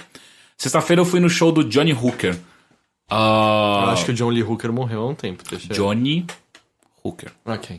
E aí, caralho, como é interessante e divertido você ver um, um, um, um cara, um artista, que tá claramente em ascensão e ele sacou um pouco, mas não totalmente ainda, o quanto ele tá conseguindo. Saca? Não. O, o Johnny Hooker, ele, ele, ele, ele tem feito cada vez mais sucesso. Ele, ele- já, algumas músicas dele já apareceram em filmes eh, nacionais de cinema e tal. Ele é de São Paulo? Não, ele é do Nordeste, se não me engano. E. Claro, cidade, sabe? Nordeste. É. Ah, é tipo diferente de São Paulo. Sei lá. e aí. Ah, ele, ele, então é assim, ele já tem aparecido, os clipes dele estão muito bem produzidos, então ele- ele- ele- eles acabam. s- não, não virais, mas eles acabam fazendo um certo sucesso tal. Você vê que tem bastante views no, no YouTube, porque não tem mais MTV pra fazer comparação, né? Mas. Então, assim, é um cara que tá crescendo, só que e ele tá percebendo, mas ele não, não sacou completamente isso. E, e, e para mim fica claro isso no show, porque ele é um cara extremamente performático. Ele lembra muito Ney Mato Grosso em cima do palco, sabe? Tipo, ele se veste, ele se pinta, ele usa adereços pra caralho tal. Faz performances no palco, é tudo muito, muito, muito foda. E eu gosto muito de Ney Mato Grosso também, então, tipo, pra mim foi uma grata surpresa ver ele no palco assim. Ah, só que sim- simultaneamente você vê que ele não, não esperava exatamente a, a, a, a- reação do público ao que ele faz. Então, quando as pessoas começam a cantar a música dele completa junto com ele, você vê que uma hora ele para, ele, só, ele segura o microfone e começa a rir sozinho, porque ele. Parece que ele não sabia que todo mundo saberia cantar as músicas dele. E são todas as músicas. Tipo, é aquele jogo até chato. Ô, cala a boca, quero escutar ele cantar. Parem de cantar, caralho. Mas. Além disso, no próprio palco é engraçado como é, é, ainda rola essa coisa, tipo, ele é muito, muito bom no palco, mas ao mesmo tempo ele não sabe uma coisa básica, que é, não vai pro fundo do palco, tem uma par de gente no- no- nos lados do palco que não vão ver você durante boa parte do show. O que aconteceu? Tipo, eu tava do lado do palco, eu tava muito próximo, mas eu tava do lado. Ele ia lá pro fundo do palco fazer as coisas dele e eu não via. Ele, ele ficava, tipo, uma, duas músicas lá no fundo e ficava eu, eu, eu, eu- e a galera que tava comigo, tipo, olhando pra cara do outro. Pô, que legal, né? É, é basicamente um CD que a gente tá escutando agora. Ah, e aí, junto disso, ah, eu, já, eu já vi que, que em um dos shows dele o Lineker tinha aparecido, que é um outro cara que eu gosto. Quem acho, desculpa? O Lenine? Lineker. Ah, tá. Ah, é muito, Eu não muito sei quem bom. é Lineker. Puta, cara, ele é um outro cantor muito foda que ele, que ele é, é de uma nova leva da música brasileira. Ah, eu gosto muito dele e eu falei, caralho, quem que ele vai chamar nesse show, né? E aí nesse show foi o Otto, Ah, eu gosto muito de um disco do Otto. O resto do tempo ele acho- eu acho ele chato. Muito É, o chato. é meio complicado. Eu gosto também de uns dois discos dele, mais 99, 2001, é. por aí. Eu gosto mais quando ele não tentava experimentar com fazer batuque com lata. Tipo, tipo Carlinhos Brown, assim. É. É engraçado, Otto significa tão pouco pra mim que quando você fala o nome, a primeira coisa que me vem à cabeça é o cachorro do Sargento Tainha. Você lembra do. Nem sei quem que é Daquela esse. música. Do Regreta Zero. Ah, não lembro. Não? Eu, eu não acompanhava. Ah, Eu lembro de. Na, na MTV tinha uns, uns clipes que eram. Sim. Que passavam Ah, o- bastante. Era O- um clipe de uma pessoa que era atropelada por um ônibus e aí chegava um cara e beijava o cara que tinha sido atropelado pelo ônibus. Nossa, não lembro. não sei, não sei, não sei. Mas enfim, o Otto aparece. ah, porque os dois, ele, ele- ele- os dois são do Nordeste, né? Eu não, eu não, não sei se os dois são de Recife, não sei. Eu acho que é o Otto é de Recife. É, né? Ah, então existe uma, um- uma, uma ponte entre a música dos dois, sabe? Os dois têm um ritmo um pouco parecido e tal. E aí eles tocam uma música do Otto. Que é uma música legal, tá? Ciranda. Eu não lembro qual é o nome. Ciranda completo. Cirandinha. Vamos todos se andar. É, é, tipo essa. E aí, só que uma coisa muito engraçada, porque me deu muita impressão, e as outras pessoas estavam comigo no show também. Meu Deus, o Otto queria muito comer o Johnny Hooker. no palco. Naquele momento. performance, mas, cara, mas o, Otto, o Otto é gay, é bissexual? Eu acho que o Otto não tem problema com nada. É, eu não sei. Eu não Ele é meio que nem o Deadpool, também. assim. É, é, ele simplesmente não liga, me parece. E é engraçado porque o Johnny Hooker tá cl- claramente, tipo, não, para, cara, sabe? Sai, Dá um tempo, vamos só cantar. E aí logo em seguida dele vem a Karina Burr, que. Eu não conheço muito o trabalho dela, mas. Eu conheço Mas ela é nome, outra dessa, dessa cena também, né? Sim, de da nova. recentes. é. Você já falou dela aqui nesse podcast? Já, eu acho que não. É que o nome me é familiar, mas eu não lembro Você não tá onde. eu- confundindo com a Karina com K, não, né? Não, não. Carol com K. Carol com K. Karina com K. Ah, enfim, a- e a Karina Burr aparece também.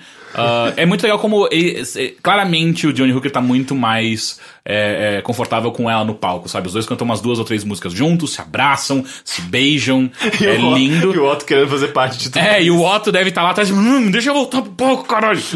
É, mas de qualquer maneira, tipo, a, a parte que eu acho mais interessante do show, além, além da música, eu gosto muito, muito, muito mesmo do Johnny Hooker, ah, é essa coisa de ver um artista em ascensão que ainda. que sabe um pouco, mas não tá acostumado. E eu acho isso muito é, é- é interessante, é Acho legal você fofinho. poder dizer que você tava lá, sabe? Exato, se, quando- Se, se esse caminho realmente Se- for em frente. Ah, aham. É a mesma coisa, sei lá, claro, guarda as devidas proporções quando o pessoal comenta de que, do que era ver os Ramones em clubes pequenos. Sim, sim, é. Ver, ver o Blonde começando e tal.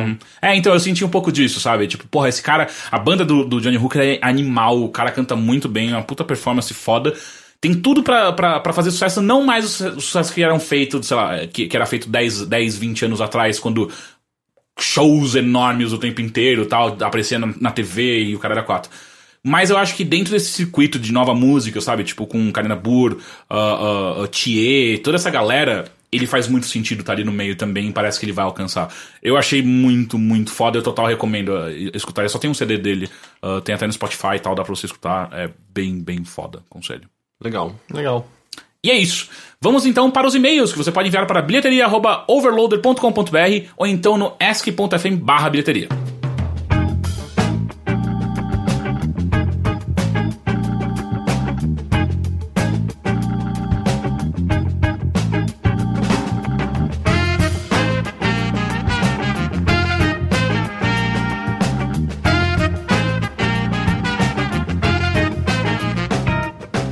Então vamos ao primeiro e-mail de Leonardo Fonseca. Olá, lindos! Gostaria de pedir a opinião dos mais lindo de. Não, do mais lindo de todos Ah, sobre eu. synth pop e melodic pop. Curte? Recomenda algo? PS1, o mais lindo é o Rick. PS2, Teixeira, até agora o número de pessoas tirando você que me fizeram o cumprimento da barriga é zero desde que cheguei em São Paulo. Lembra? Lembro, lembro. Eu, eu, eu lembro. Qual a pergunta dele? Não sei o que é Melodic Pop. Calma. E chegamos no limite de conhecimento. Caralho. Eu não esperava que esse. É, ele quer saber- Ele pegou uma, uma subdivisão de um gênero. É, não. Ah, é, é, não, porque Dream Pop tá lá é, em cima, é né? um gigante, né, dos gêneros. Englobando todo, É. assim. É, ele perguntou sobre synth pop e melodic pop. Mas são coisas. Synth pop ela tá lá em cima, agora Melodic, Tá? Melodic Tá? Pop tá lá embaixo. Cara, Gente, eu- Synth pop é tipo muita coisa synth pop. É, que, é que pra mim, assim, lá em cima, a gente tá assim. Rock, metal, rap, samba Não, mas é. Tá, pop. E, e pop, é, pop, Pop. tá. é. Então, Esses mas- são, estão lá em cima. Mas ao mesmo tempo você sabe que rock pode ser pop, né? Sim, então claro, é tudo... tem, rola, rola um, um- Na interseção. Como é o nome? É. Diagrama de... Vem. De vem, é, rola, tipo... Mas não tô é, dizendo que não. Basicamente, o no de pop tudo é, tá a Rihanna. Synth pop é o pop que é feito com sintetizadores. Não tem muita. muita Mas concorda que é um pouco mais embaixo, né? Sim, mas é muito, tem muito pop que é Agora, o pop melódico tem alguma coisa a ver com metal melódico? Não, não faço a menor ideia. Eu, é que eu sou o Symphonic Death Pop. Caralho, eu, eu não faço. é, Se você me mostrar um melodic pop, eu provavelmente não vou saber que é um melodic pop. Não sei, tipo, Tá, eu- ABBA é Melodic Pop? Boa pergunta. Não, pera, ABBA é só ABBA. Não, só pop. ABBA é. ABBA é um gênero. cima. Você não sei se você sabe, mas ABBA é um. ABBA ABBA eu acho que tá entre Meio pop, disco- disco, pop sueco. Pop sueco. Sueco também é. Mas um não, mas, sub- sue, mas su- sueco total é um, um subgênero, cara. é, tudo sério. é sueco, né? Tudo, Mas é que também pop pode, é tipo, death metal também pode ter sueco ali. Sim.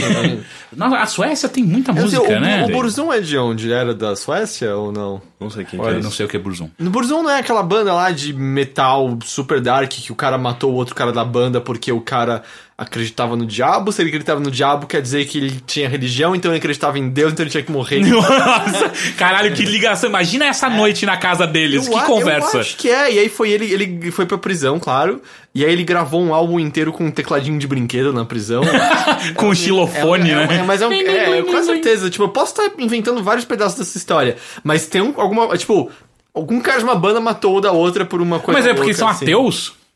Alguma coisa assim, cara. É, e aí só que. Mas tá ligado como nos países nórdicos, o, tipo, black death metal foi compreendido de uma maneira. Algo foi perdido na tradução até lá, tá ligado? Né, é que eu acho que tem alguma coisa a ver com ficar seis meses sem sol. Pode ser, pode ser. Tá, mas a pergunta era sobre é, synth pop. Eu recomendo pra ele ouvir Junior Boys, que eles lançaram um álbum novo é, faz algumas semanas, na verdade. Eles são canadenses, tem uns cinco álbuns, eu acho. Eu esperava mais de um nome de uma banda de synth pop do que Junior Boys. Não, acho que é exatamente Junior isso que eu Boys é esperava. muito legal. Eles, Não, não, não, eles tô falando fazem- nome, não nem tem em consideração da música. Eu acho o nome Hum, meio Enfim, ruim. mas o nome não diz nada. É, é Pô, bem legal disse porque... Burzum, eu, eu não espero nada menor do que um cara matando o outro. É, e é legal porque, tipo, ele. palco. ele O último álbum eu acho que é meio cabeçudo, mas os anteriores eles são um pouco mais Como que um fáceis. pop é cabeçudo? É porque começa em- come- tem influência de, de techno, tem influência de. de. não- Mas pra ser pop, você não tem que ser popular e ser cabeçudo é o oposto de Sim, mas é uma popular? banda de synth pop. Só que você. O pop pode ter influências de outras Tipo, coisas. Exato, gente. Sim. o Bowie era popular e nem tinha muita coisa cabeçuda lá no. É, também. Mas quando ele fazia cabeçudo, ele não tá fazendo popular. Mas- ele é sim, pop, mas, mas ainda assim se a- classifica como uma Eu banda acho pop. que eu odeio classificações. é, É, sim. Eu, não, eu acho que a gente não precisa chegar nesse ponto. Mas tá, tem. é, Junior Boys, você pode ouvir. Austra. Austra é interessante, porque. tipo, Austra. Austra parece o nome de, de, de metal melódico. Pare... Austra parece alguém que ganhou Eurovision, né? É, sim, sim. Austra é um synth pop meio darks. É! É um. Não, é um synth pop mais sombrio, É gente. tipo, é a galera gótica suave. É tipo a galera que fuma cigarro mentolado. É legal porque, na verdade, é sombrio porque são, são tons mais. mais é, Mentolados. é, como se diz, mais graves. é, eles trabalham com, sei lá, tipo, tem piano, tem, tem algumas coisas que você associa com o movimento gótico, mas eles não, não são uma banda gótica. É, e, é, e é synth pop porque, tipo, usa bastante sintetizador, a estrutura das músicas é pop, mas vai pra esse lado menos colorido, sabe? É mais Cara, é- sombrio. eu não sei porquê, mas essas bandas me fazem acreditar que elas cairiam numa sketch daquele, daquela série, como é que chama? Do. Da, sei, é Portland? Portland. É, é, todas elas, elas nasceram é, são- de uma sketch meio- que foi longe demais. São meio hipsters. É. E as duas são canadenses, olha que interessante. Enfim, próximo e-mail. Olá, bilheteiros! Eu sou o Paulo Ricardo, ou o cara que mantém as playlists do Bilheteria e Mothership no Spotify. Muito obrigado, você é um cara muito legal. Aliás, se você não assina essas, essas, essas ah, playlists no, no Spotify, é o que o Paulo Ricardo faz, além de cantar no, no RPM, ele... É, Isso ia acontecer uma hora ou É, outra, né, ele pega as músicas que a gente coloca no final de cada bilheteria e mothership e coloca em playlist pra você poder escutar sempre e tal. Enfim. Recentemente vi que o Teixeira começou a experimentar algumas comidas veganas e sei que. Era vegetariano, mas enfim. Ah, e sei que o Rick também gosta desse tipo de comida. Pois bem, não quero virar vegetariano ou vegano, mas estou disposto a ter uma alimentação mais saudável. O problema é que eu não gosto do gosto ou da falta de da maioria dos legumes, folhas, saladas, etc. Quais dicas vocês têm para temperar ou dar algum gosto melhor para esse tipo de comida? Cara, no geral é só você conseguir temperar direito que tudo Alho. fica saboroso. Alho é Alho boa. sal, um pouquinho de pimenta do reino. É. Sim, E- tem, e muitas, tem muitos temperinhos. é, Você não. Sei lá, você pode in- inventar uns temperos, assim, pegar, sei lá, páprica, coisas. Um pouquinho de páprica doce, um pouquinho de páprica picante, é, Uhum. sempre também dá certo. Coentro. Ah, e assim, se, o- Coentro, se o é molho é, coentro. se o molho for um pouco Salsinha, mais forte, cebolinha. Salsinha. que é cheiro verde, basicamente. Cheiro verde. né? É, uma coisa Mas cheiro não- verde sempre na calma, porque senão você pode dominar o sabor. Com... Sim. E lembrando que o sabor muda. Caralho, você não parece que você virou Avatar? Dominei o sabor. É, e lembrando que o sabor muda se você picar na mão ou na faca. É, Mas o lance é, eu, eu entendo ele assim. Ah, eu- eu- rapidão, eu descobri né, nesse final de semana o poder do manjericão. Manjericão é uma delícia. É muito bom. Porra, mas, Tem assim, que ser na calma. não, não, Ah, você não, pode, pode, vai fundo, É é, que manjericão, incrível. Ele, ele tem um puta sabor, né? Exato, mas assim, tá calor, enfia manjericão onde você Ah, quiser, sim, cara. Fica com Manjericão- tudo, tudo vira rolls preto. É, é, manjericão é. o que você usa pra fazer. é. é, Marguerita. Pizza de marguerita. Sim, sim, mas eu, eu, diz- eu quero dizer o molho pesto, É, certo? Sim, É sim, uma sim. delícia. Mas mesmo no molho vermelho, um pouquinho de manjericão rola muito bem. Sim. Uhum. Mas o lance que ele tá falando é. Eu não tô nem dizendo por questão de saúde, porque isso eu não tenho propriedade pra falar, mas é. Tipo, eu não sou vegetariano, mas eu faço questão de não comer carne todo dia, até porque é um saco comer carne todo dia. E tem um monte de coisa. É, é muito preconceito achar que só porque não tem como botar carne que as coisas não vão ser saborosas. O que eu concordo que aí eu não curto muito são os pratos que ficam tentando simular O sabor da carne, Tipo, é. estrogonofe de soja, aí eu acho uma porcaria. Do tipo, não funciona, porque aquela soja tem uma consistência bizarra. Mas ao mesmo tempo, eu comi um tire de soja que, caralho, tava Mas é muito diferente foda. porque é super picadinho, porque escondidinho de soja é uma delícia. E isso, supostamente está substituindo a carne moída, aí é diferente. Mas eu fiz, semana passada, eu fiz um quibe assado de abóbora. Ah, eu vi, eu É, vi. E ficou legal, assim. Foi a primeira vez que eu fiz, então eu não acertei tudo e tal. Nossa, tá me dando fome. Mas é, cara, você vai comprar uma. E, e é muito barato. Esse é o lance, é muito mais barato do que um prato com carne. Depende. A- eu fiz um, um, um kibe que daria pra. Deu pra dois dias pra duas pessoas. Uhum. Cara, eu comprei uma abóbora cabotiã. Tipo, sal você já tem na sua casa. Pimenta do reino provavelmente você já tem na sua casa também. Cheiro verde custa uma micharia. É que, E, é- e- e trigo pra trigo pra kibe também é super Sim, não, é que nesse caso em específico, mas, por exemplo, se você for fazer qualquer, receita com tomate, você já tá- colocou mais carne, ca- ca- já é mais caro que carne. Tomate é mais caro que carne? Tomate é o preço de ouro, cara. Sério? Tomate tá muito caro. Eu não vou lembrar agora o valor, mas Isso, acho que tá quase 20 reais o Eu quilo, lembro, eu velho. lembro que era caro há uns dois, três anos. Não, não, Teve uma continua época- absurdo, subiu cara. o preço, ficou permanecendo. É, eu lembro, Ah. eu lembro da, da- da- O Gus até ia fazer uma matéria investigativa sobre o preço do tomate no sul. Não, é ridículo quão caro tá, cara. Sério, é, é muito absurdo. Mas aí, cara, assim. Mas assim, independente, se você for pra uma alimentação mais saudável, provavelmente vai ser, vai ser mais barato o seu supermercado. Aí depende, quando você começa a comprar tudo, vamos dizer, orgânico. Orgânico, aí- e aí você se fode, E mas- também não cai nessa, porque tem um monte de coisa de orgânico É. que, tipo, os parâmetros do que é orgânico ou não são completamente variáveis. E arbitrários pra exato, caralho. Não, não dá pra você saber. É. Mas, ah, e, o- cara, e os temperos básicos? Alho e cebola, do tipo... Puta, usa muito, é. Não precisa usar muito, eu digo, um- normalmente um dente, dois dentes. Não, o que eu quero dizer é você pode usar em qualquer coisa. Ah, você sim, usa é. muito. Se você, você sempre tem que ter na sua casa E alho se e você cebola. come com pessoas frescas, processa a cebola que é, não dá pra pessoa sentir a cebola. Apesar de Ou que... pica, né? É que, então, o problema é que... Pica não, é, é, que, assim, é rala. Rala, o problema é que são os olhos, né? Enquanto você rala a cebola. Não, mas não é, sabe que não são os olhos, é o nariz? É tipo É. você não, não cheirar o, o cheiro que daí você não sente Ah, é. mal. É porque o lance é, é do tipo, eu, eu, eu am- amo o croque-croque da cebola. Hum, eu acho uma delícia. Mas, tipo, as pessoas que eu conheço que não gostam, não gostam justamente O do croque-croque. croque-croque. Eu É. gosto, na verdade, de ce- de cebola. Eu não gosto de cebola crua, mas eu adoro cebola Ah, eu adoro meio cebola doura- crua. douradinha, sabe? Tipo quando você coloca cebola na manteiga Sim, e sim. vem aquele cheiro de cebola meio Quando você dá uma docinha. refogada, você diz. Sim, dá uma refogada. É, pro, E pro- ela- pro arroz. Sabe quando você tá fazendo pré-arroz? É que eu não ponho é, cebola no meu arroz, não. É porque você faz arroz na, pan- na panela elétrica, É, caralho. então não, você precisa botar tempero também. Mas ainda assim, não é, o mesmo, não é a mesma coisa que Ah, você tá, faz de um Mas é que arroz. eu coloco na panela elétrica, mas eu coloco um dente de alho e sal, só. Já Cara, tá bota cebola também. Cara, eu não, nunca fui. Mesmo, mesmo. Aliás, na verdade, assim, mesmo antes de usar panela elétrica, mesmo, por exemplo, minha mãe nunca usava panela elétrica quando eu era criança, Uhum. ah, nunca fui acostumado a comer arroz com cebola. Eu acho que cebola não combina com arroz. É, é, eu acho que. Como lá, assim? faz. Não, Você nem percebe. Não, então não é, não é questão de perceber. Eu acho que eles não, não vão bem juntos. eu acho Porra, que eu vou fazer um arroz meu um pra pouquinho. você. Não, eu não tô dizendo que vai ficar ruim, cara. Eu sei que vai ficar bom, eu só tô dizendo que é desnecessário. Não, mas você precisa, escutar, precisa comer o meu. É, mas só, só sal e um dente de alho ali, tá ótimo. Tá tudo que você precisa. Enfim, a gente deu bastante dica pra ele. Ah, olá, queridos overlindos. Ah, é, uma última dica só. Ah. É presuntovegetariano.com.br.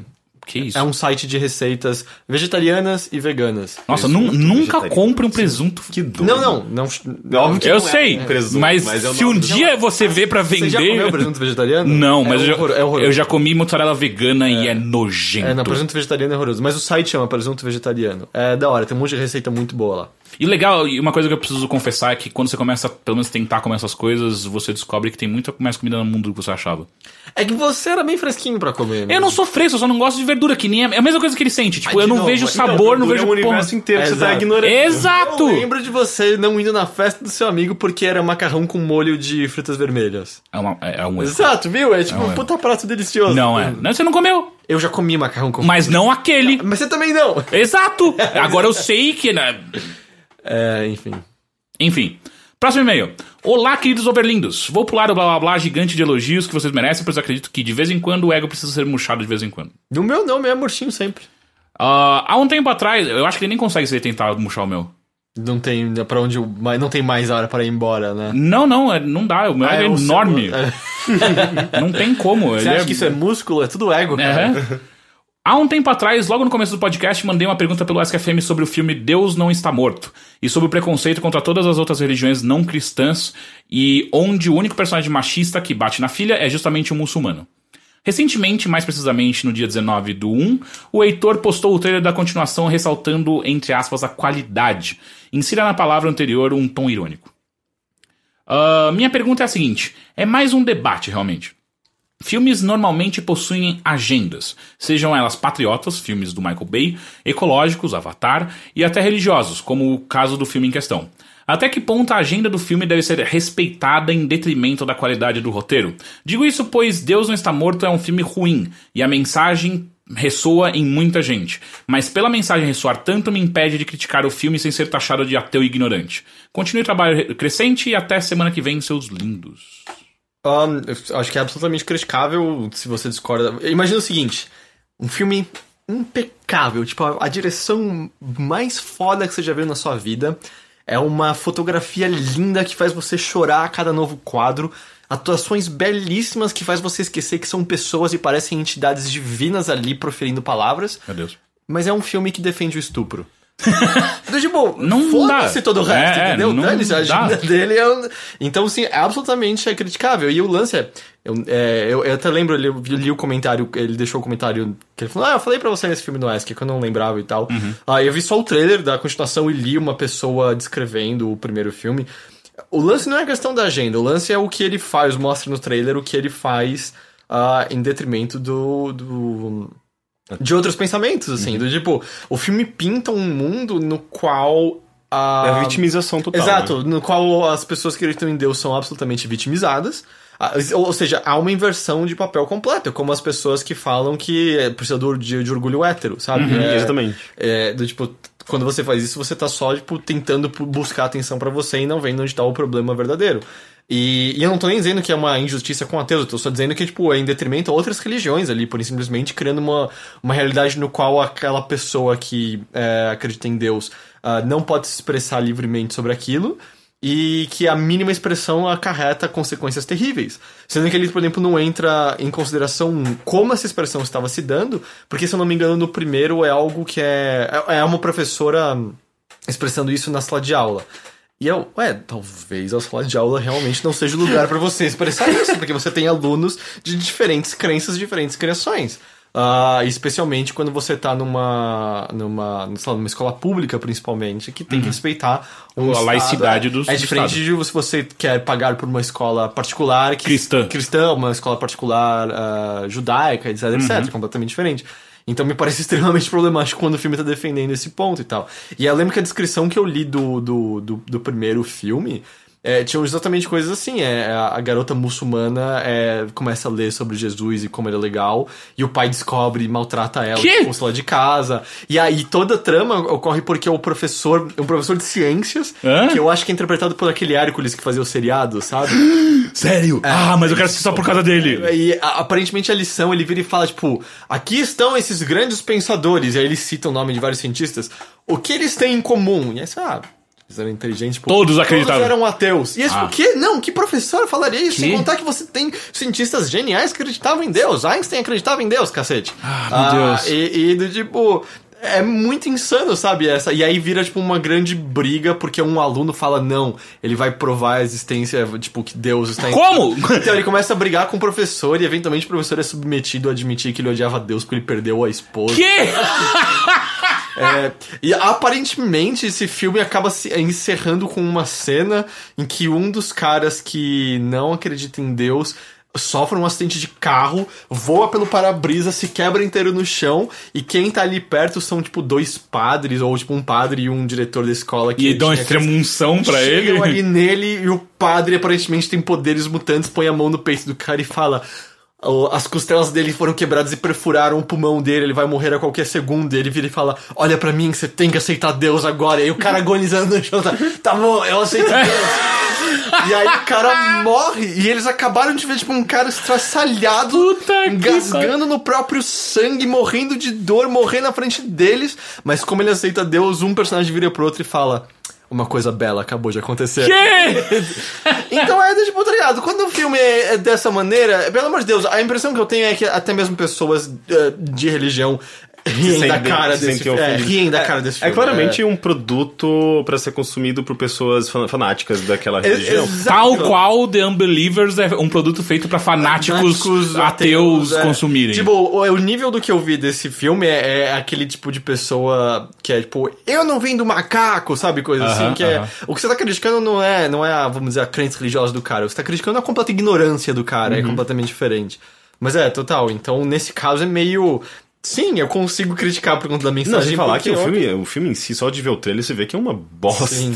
E é a Sabrina, né? Aprendiz de feiticeira, É? a Melissa John Hart. Que Sério? A do 2 é ela, que é tipo, a grande defensora de que Deus não Puta está morto. que pariu, É cara. o que restou pra essas pessoas. Quem já foi bruxa uma vez, hein, cara? Olha acho que que- caminho. Fazia jogo, né? Ali no quarto, lembra disso? O Lembro. diretor da escola, se não me engano, é o pai, é, o Leland, da, da, Do Twin Peaks? do Twin Peaks. Caralho! Sim. Ah, e aí junto disso me passaram um trailer de um filme. Ai, que. Puta, não vou lembrar o nome. Mas é, o trailer começa com um cara de- tipo, que teve algum. alguma coisa ruim acontecendo na vida e ele fala. Eu sei quem me causou isso e eu vou processar o diabo. Ah, E puta, eu é uma sei. entidade que existe naquele mundo. Aham. É um ator conhecido. Sim, até. eu sei que filme que é. Ah, caralho, que daí no final o diabo vai ganhar no tribunal, sabe? É, tipo, é, vira uma briga judicial entre o diabo e o cara. Assim. e parece tão ruim, mas tão ruim que eu preciso assistir. É, é, é. Mas é- é que você falou do, do- de saber o lugar onde proferir esse tipo de coisa. Eu contei pra vocês do vídeo que eu assisti do Enéas. O Enéas, ele O é médico. ex- o ex-deputado lá que Sim, morreu e tal. ele é médico. Ele era médico. Ah, e ele dava aulas, aparentemente. E aí é um vídeo de 98, sei lá, alguma coisa assim, é ele dando uma aula pra uma, uma classe de alunos de medicina. E é incrível o, o, o vídeo no qual ele começa. A ideia dele é o seguinte: ó, qual é a menor molécula que nós temos no corpo humano? Aí começa a falar: não, é essa molécula aqui. A gente- Famosinho. É, e aí ele fala: não, porque se a gente, a gente a sabe. gente dividir a molécula, teremos a bomba atômica no Brasil. Que além da. Eu já vou chegar no ponto, átomo. no ponto que eu quero chegar. Ele fala: não, essa molécula aqui a gente sabe que ela tem, sei lá quantos é, megabytes ou kbytes de informação ela tem dentro. E dentro disso ele começa a fazer altas matemáticas ali. Porque não, se você pega essa célula, divide em dois, vai ter cada kbyte, cada kbyte cabe tantos, é, quanta- tantas letras do alfabeto. E com isso você con- você consegue fazer tantas palavras e tantas frases, e isso significa 300 mil livros dentro de uma única célula humana. E é por isso que Deus existe. E aí, tipo, sério, é uma loucura tão grande e no final a classe inteira de médicos batendo palma. Você só fica muito. Que? Mas. Não. Isso não. se- Você consegue provar, tipo assim, você consegue proferir a sua fé de uma maneira muito mais inteligente que essa, sabe? Ah, e é assustador. É simplesmente. E, aí foi aquela hora que eu falei. Ah, é, a gente só ria do Enéas dele, porque ele é, ele é um estúpido. Sim, tiveram uns né? loucos que no final É. dele começaram a dar crédito. Exato, pra fala, ele não, não, porque ele na verdade né? é muito inteligente. Não, é, Não, nunca ele foi. Era, ele era um louco que queria uma bomba atômica. É. Ele- Um radical extremista total. Enfim. E agora um, aquele, um daqueles e-mails bonitos e gostosos que nos fazem uh, questionar é, é, que tipo de opinião que a gente dá aqui, né? Olá, Overlovers!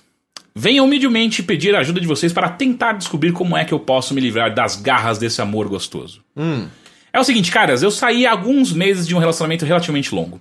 E com esse término eu acabei me aproximando muito de uma grande amiga que conheço há pelo menos uns oito anos. Para facilitar a história e não expor a garota, eu vou chamá-la de Paloma Pinball. Eu, eu já vou adiantar, não ajuda, porque só fica cômica a história. Esse. Tumblr tá no ar ainda? Tá, tá lá. Vamos não, lá. Não é mais atualizado, mas chama de Paulo, Paloma só. Mas Já vou adiantar que no decorrer desses anos, todos nós dois já nos pegamos algumas vezes. E obviamente eu já me apaixonei foda e me magoei com isso e ainda mais vezes. Por decorrência desses sentimentos mal resolvidos com Paloma, acabei me afastando quase que completamente dela e comecei a namorar logo em seguida. Mas por Facebook e amigos em comum, eu sabia que ela também tinha começado um relacionamento e estava morando junto com um namorado. Enfim, dois anos se passaram e acabei terminando meu namoro. E meio que por alguma eventualidade me, me vi conversando por mensagens com Paloma, na mesma semana que terminei com a minha ex. Juro que foi realmente alguma casualidade e uma coincidência muito grande ter surgido algum assunto justo nessa semana. Conversamos durante alguns dias por mensagem e decidimos que talvez fosse uma boa nos reencontrarmos para tomar uma cerve umas cervejas e colocar o papo em dia. Então, fui até a casa de Paloma e nós dois passamos uma tarde conversando e bebe- bebendo como velhos amigos que somos. Depois desse reencontro agradável, começamos a conversar bastante por mensagens durante os dias seguintes. E com a ressurgência dessa amiga, de- dessa antiga amizade, eu resolvi convidar ela e o namorado para uma festa bacana que aconteceria no final de semana. No dia da festa, passei na casa deles de carro para irmos todos juntos como bons amigos, mas apenas Paloma sai de casa e entra no meu carro. Achei estranho. No caminho da festa, Paloma me conta que, na verdade, o relacionamento deles já havia acabado há alguns meses, mas que por complicações de conseguir alugar outro apartamento aqui em São Paulo, eles ainda estavam morando juntos. A partir, a partir daí as coisas começam a ficar um pouco esquisitas, senhores. Apenas alguns dias depois disso eu perdi meu pai em um acidente de trânsito. Isso acabou comigo, fiquei muito mal em um nível que não queria sair do quarto para ver mais ninguém. Mas nesse momento de luto, Paloma esteve, esteve presente ao meu lado para me ajudar a superar, a superar isso como bons amigos fazem. Ela passou a me visitar frequentemente só para não me deixar sozinho, o que nos aproximou ainda mais. Daí em diante passamos a sair constantemente para cinemas, festas e afins. Um meio que apoiando, um meio que apoiando o outro nessa fase complicada que ambos estavam passando. E após algumas semanas conversando di- di- diariamente, Paloma vai aos, aos poucos me contando quão abusivo e traumático havia sido esse último namoro dela. Ela me conta das diversas briga- brigas, ofensas e até mesmo ameaças que vinham acontecendo desde que eles haviam terminado, mas ainda continuavam morando juntos. Um belo dia, quando Paloma sa sa- ah, um belo dia quando Paloma saía de casa para ir se encontrar comigo, o evil ex-boyfriend dela começa a insultá-la e provocar uma briga. No meio da discussão, o cara no meio da discussão, o cara agrediu fisicamente a Paloma e chamou, que chamou a polícia. Quando os tiras. Tiras, eu gostei que ele usou tiras. Quando os tiras chegaram, eles fizeram um acordo de que o cara teria que sair do apartamento imediatamente para que ela não abrisse um BO e ele fosse preso. Na minha opinião, tinha que ter feito boletim sim para esse babaca de preso, mas isso não vem ao caso.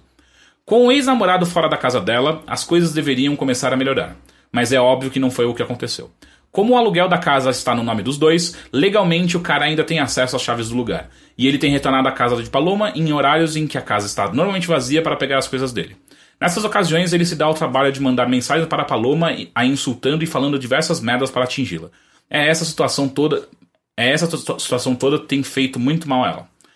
Eu sei que o e-mail já está gigante até aqui, mas agora que já estabeleci os fatos, já posso colocar a problemática. Em algum momento nessa história toda, eu, eu me apaixonei novamente por Paloma. Assim que percebi que isso estava acontecendo, eu tomei a decisão mais sensata e adulta possível. Que é, Heitor? Falar pra ela. Suprimir o sentimento e fingir que nada aconteceu. Ah, ok. Eu tinha total noção de que nenhum de nós dois estava em condições de começar alguma coisa nesse momento. Ah, ok, não, isso, isso é sensato. Eu por ter, perdido, por ter perdido um ente querido há pouquíssimo tempo e ela por ainda estar lidando com um caso de abuso e violência com o ex-namorado. Mas acontece que nós, nós nos pegamos nesse carnaval. E isso fudeu tudo. Isso deixou um clima muito estranho entre a gente. Claramente era o que ambos queriam, mas não sei se foi um bom momento para isso. Nos dias que se seguiram, quase não conversamos e muito menos saímos. Então eu resolvi colocar o assunto em pauta e dizer a Paloma que, o que eu estava sentindo. Mandei uma mensagem gigantesca falando que. Eu não entendo. Você devia ter feito isso pessoalmente, cara, não por mensagem. Eu acho que. Às não- vezes por mensagem a pessoa consegue se expressar melhor. Ah, não, mas é, Mas é o tipo de tipo de coisa. coisa- Texto, né? Tipo, sei lá, você Eu sei. escrever ah, uma carta. Sabe o que você faz? Escreve e lê na frente da pessoa. Não. É melhor do É que. melhor. Não. Mandei uma mensagem gigantesca falando que estava confuso e que não sabia se tinha feito a coisa certa. Ela me respondeu confessando que também estava meio apaixonada por mim, mas que esse foi de longe o pior momento para isso ter acontecido. Ela deixou bem claro que gostaria que ficássemos juntos, mas que ela não teria cabeça para isso agora. E também disse que queria muito que não nos afastássemos novamente.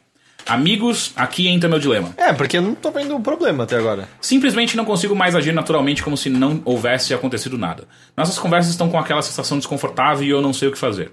Não queria largar a mão e sumir novamente, não quero forçar nada, pois ela deixou bem claro que não está pronta para outro relacionamento agora, e também não sei como continuar a amizade normalmente depois disso.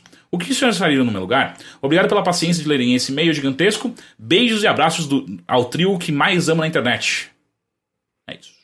Ué, mas eu não acho que é uma situação tão ruim. Os dois admitiram que estão afim, só que, porra, tá passando um monte de merda agora. Pelo que eu entendi, o cara nem sumiu do apartamento dela ainda. É, então, acho que ele não tá mais morando lá, mas, ele vai aparece lá. Toda hora. Então, tipo, cara, é questão, não, você não quer assumir agora. Tipo, você vai ficar conversando com ela. Vocês dois já admitiram a parte mais difícil, que era, tipo, ah, a gente se curte, tá afim de ter algo mais. É só do, tipo, você tem isso em mente e você continua presente. E talvez tenha uma conversa franca sobre, é, vamos esperar só a poeira baixar isso, esse cara sumir, e etc. E aí a gente, tipo, sabe, começa. Vamos sair no encontro normal, sabe? Uhum. Tipo, vamos começar de- com calma, passo a passo. Mas por que, que você sumiria agora? não faz nenhum sentido. É porque, Eles, eles são o- o- benéficos um pro outro, né? Tipo, um ajuda o outro. Um, Então, um mas o o que eu acho que tá pegando é o que ela, o que ela não quer agora é começar nada. Tudo bem. Calma, mas ela também não quer perder a amizade do cara. Só que por eles já terem se pegado, ele não, ele não tá conseguindo os, do- os Quantos dois anos não. ele tem? Ele falou? Não fala. Ah, Porque é uma questão de diálogo, é. de, de entrar na mesma sintonia. Talvez ele tenha esteja, esteja achando estranho porque ele não sabe lidar com, com esses sentimentos em relação a ela, com essas. Parece que ele passou, eh, sabe, tipo, do, do lado de lá e ele tem que voltar a dar um passo pra trás, sabe? Ele não tá conseguindo fazer isso. É uma, uma questão de, de alinhar as, as expectativas, a, o, que cada um entende daquele relacionamento, pra depois os dois andarem juntos. E do tipo, eu não sei, essa paranoia de, não, a gente ficou junto, agora tá estranho. Eu, tipo, Não é, não é ela, já, binário, ela já né? admitiu que ela curtiu. Porque senão ela não queria, não iria querer eventualmente ter algo mais com você, entende? É, não tem por que as coisas ficarem estranhas. Você, ok, você pode estar olhando pra ela e pensando sobre sexo, acontece. Isso não é ruim, na real. Ela tal, provavelmente vai estar pensando a mesma coisa. Mas é, só volta a conversar naturalmente, assim. Só se toca que tá tudo ok entre vocês, pelo visto. Então as- as- a parte ruim é alheia a vocês. Você só vai cagar tudo se você ficar com esse receio agora. Sim, sem falar que aparentemente fica muito claro, né? Tipo, vocês estão se apoiando um ao outro e é, você é importante pra ela e ela é importante pra você, sabe? Vocês, vocês não querem se afastar. É, eu concordo que há riscos. Pode ser que justamente a dificuldade da situação mine algumas coisas e tal, mas, sei lá, conversa com ela, vê, ou e aí, quando você acha que esse cara vai sumir? O que, que a gente pode fazer pra isso melhorar? Mas sumir não faz sentido nenhum pra mim. Agora deixa eu ser um pouquinho advogado do diabo. Eu já tive uns dois ou três amigos meus que tive- passaram por algo semelhante. Não, não, não exatamente a mesma situação, mas a, a semelhança de que um dos dois do, do, do casal estava saindo de um relacionamento difícil, e aí acaba ficando com outra pessoa, e aí ambos apaixonados, só que é um, um dos dois vira tipo, ah, ah, incrível, é lindo, estamos apaixonados, mas é o pior momento possível. Sempre dá bosta. É, mas eu não sei, cada caso é um caso. O que, que é assim? Me parece levantar isso. Me parece levantar isso é. Um dos dois não tá com certeza do que tá sentindo. Não, tudo bem, mas você não precisa.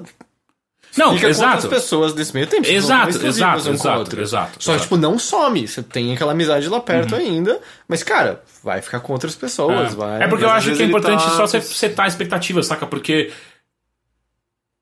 É, beleza, tipo, ela tá numa, numa situação bosta que, que colocar um relacionamento ali a- a- agora é, é a pior coisa possível ser feita. Mas ao mesmo tempo fala assim, ou então a gente já se pegou, mas não vamos mais fazer isso porque tem essa coisa no meu passado Eu, eu aqui. não entendo porque criar um relacionamento novo é a pior coisa. Exato. Que, é, que ela já saiu de um E relacionamento. às vezes não precisa nem ser um relacionamento, é só tipo, ah, não. É só se afastar. vamos pegar. É, vamos se pegar de vez em quando, sabe? Só não vamos. Você não vai morar. Não, não dá pra morar comigo agora. Eu, eu continuo achando que Eu acho estranho. pô, também. Por que um relacionamento nessa situação seria ruim? Porque, tipo, eles estariam mais próximos, estariam se apoiando, estariam se fortalecendo. Sem contar que transar não melhora tudo, do tipo, É. transar nessa hora não, não faria só a situação ficar melhor?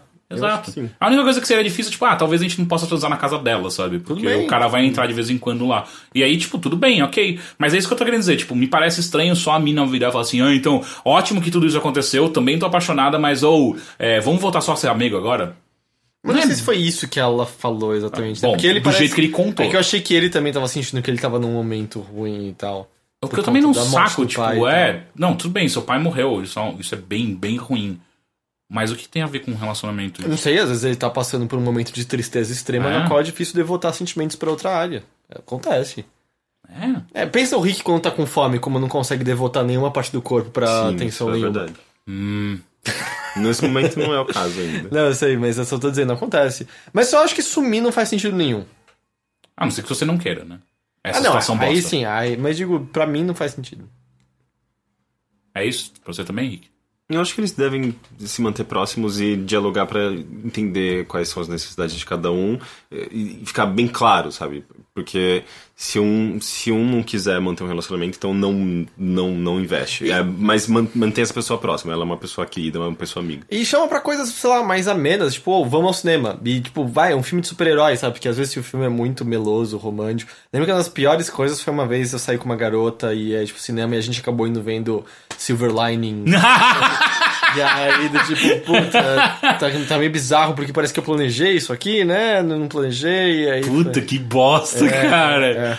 Caralho. E aí também tem aquele problema, é, é por isso que eu nunca fico com muitas pessoas em cinema, tipo, no passado, porque era. Nossa, eu nunca peguei nisso, né? Exa isso foi tipo a segunda vez, assim, na vida, porque eu, que- eu quero ver o filme. Eu- É, exato. Eu não quero perder o tempo. Eu paguei, é caro o cinema, Exato, sabe? Eu quero ver. Isso depois, É. assim, tal. Eu nunca saquei amigos meus falar, não, vai no cinema, né? Pegar. Não. Não, não, não. Vamos num bar então, porque daí, tipo, é mais fácil tudo, não?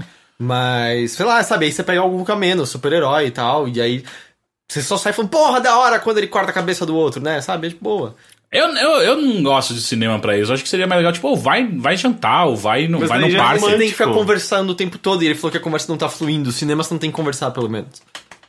Mas não é ao mesmo tempo muito estranho quando você tá do lado de uma pessoa que você sabe que rolou aquilo e os dois estão vendo o filme e você começa a ficar extremamente autoconsciente de, tipo, ela tá do meu lado, será que ela tá vocês pensando em alguma se coisa? Não, você tá vendo ideia. filme, esse é o ponto. é. Ah, eu não funciono assim. É, bom, um dia você manda e-mail pro bilheteria. não preciso mais hoje em dia. Eu simplesmente não levo alguém ao cinema, é o jeito mais fácil. Ah, mas enfim, boa sorte. Vai ao circo, cara, é da hora. E Se você quer chorar, sim, Por quê? porque é deprimente. Não, da hora, sim. Nossa, é extremamente deprimente. Circo é legal. Enfim, muito obrigado pelo e-mail. E senhores, muito obrigado pela bilheteria. Muito de nada. E até a semana que vem. Tchau. Tchau.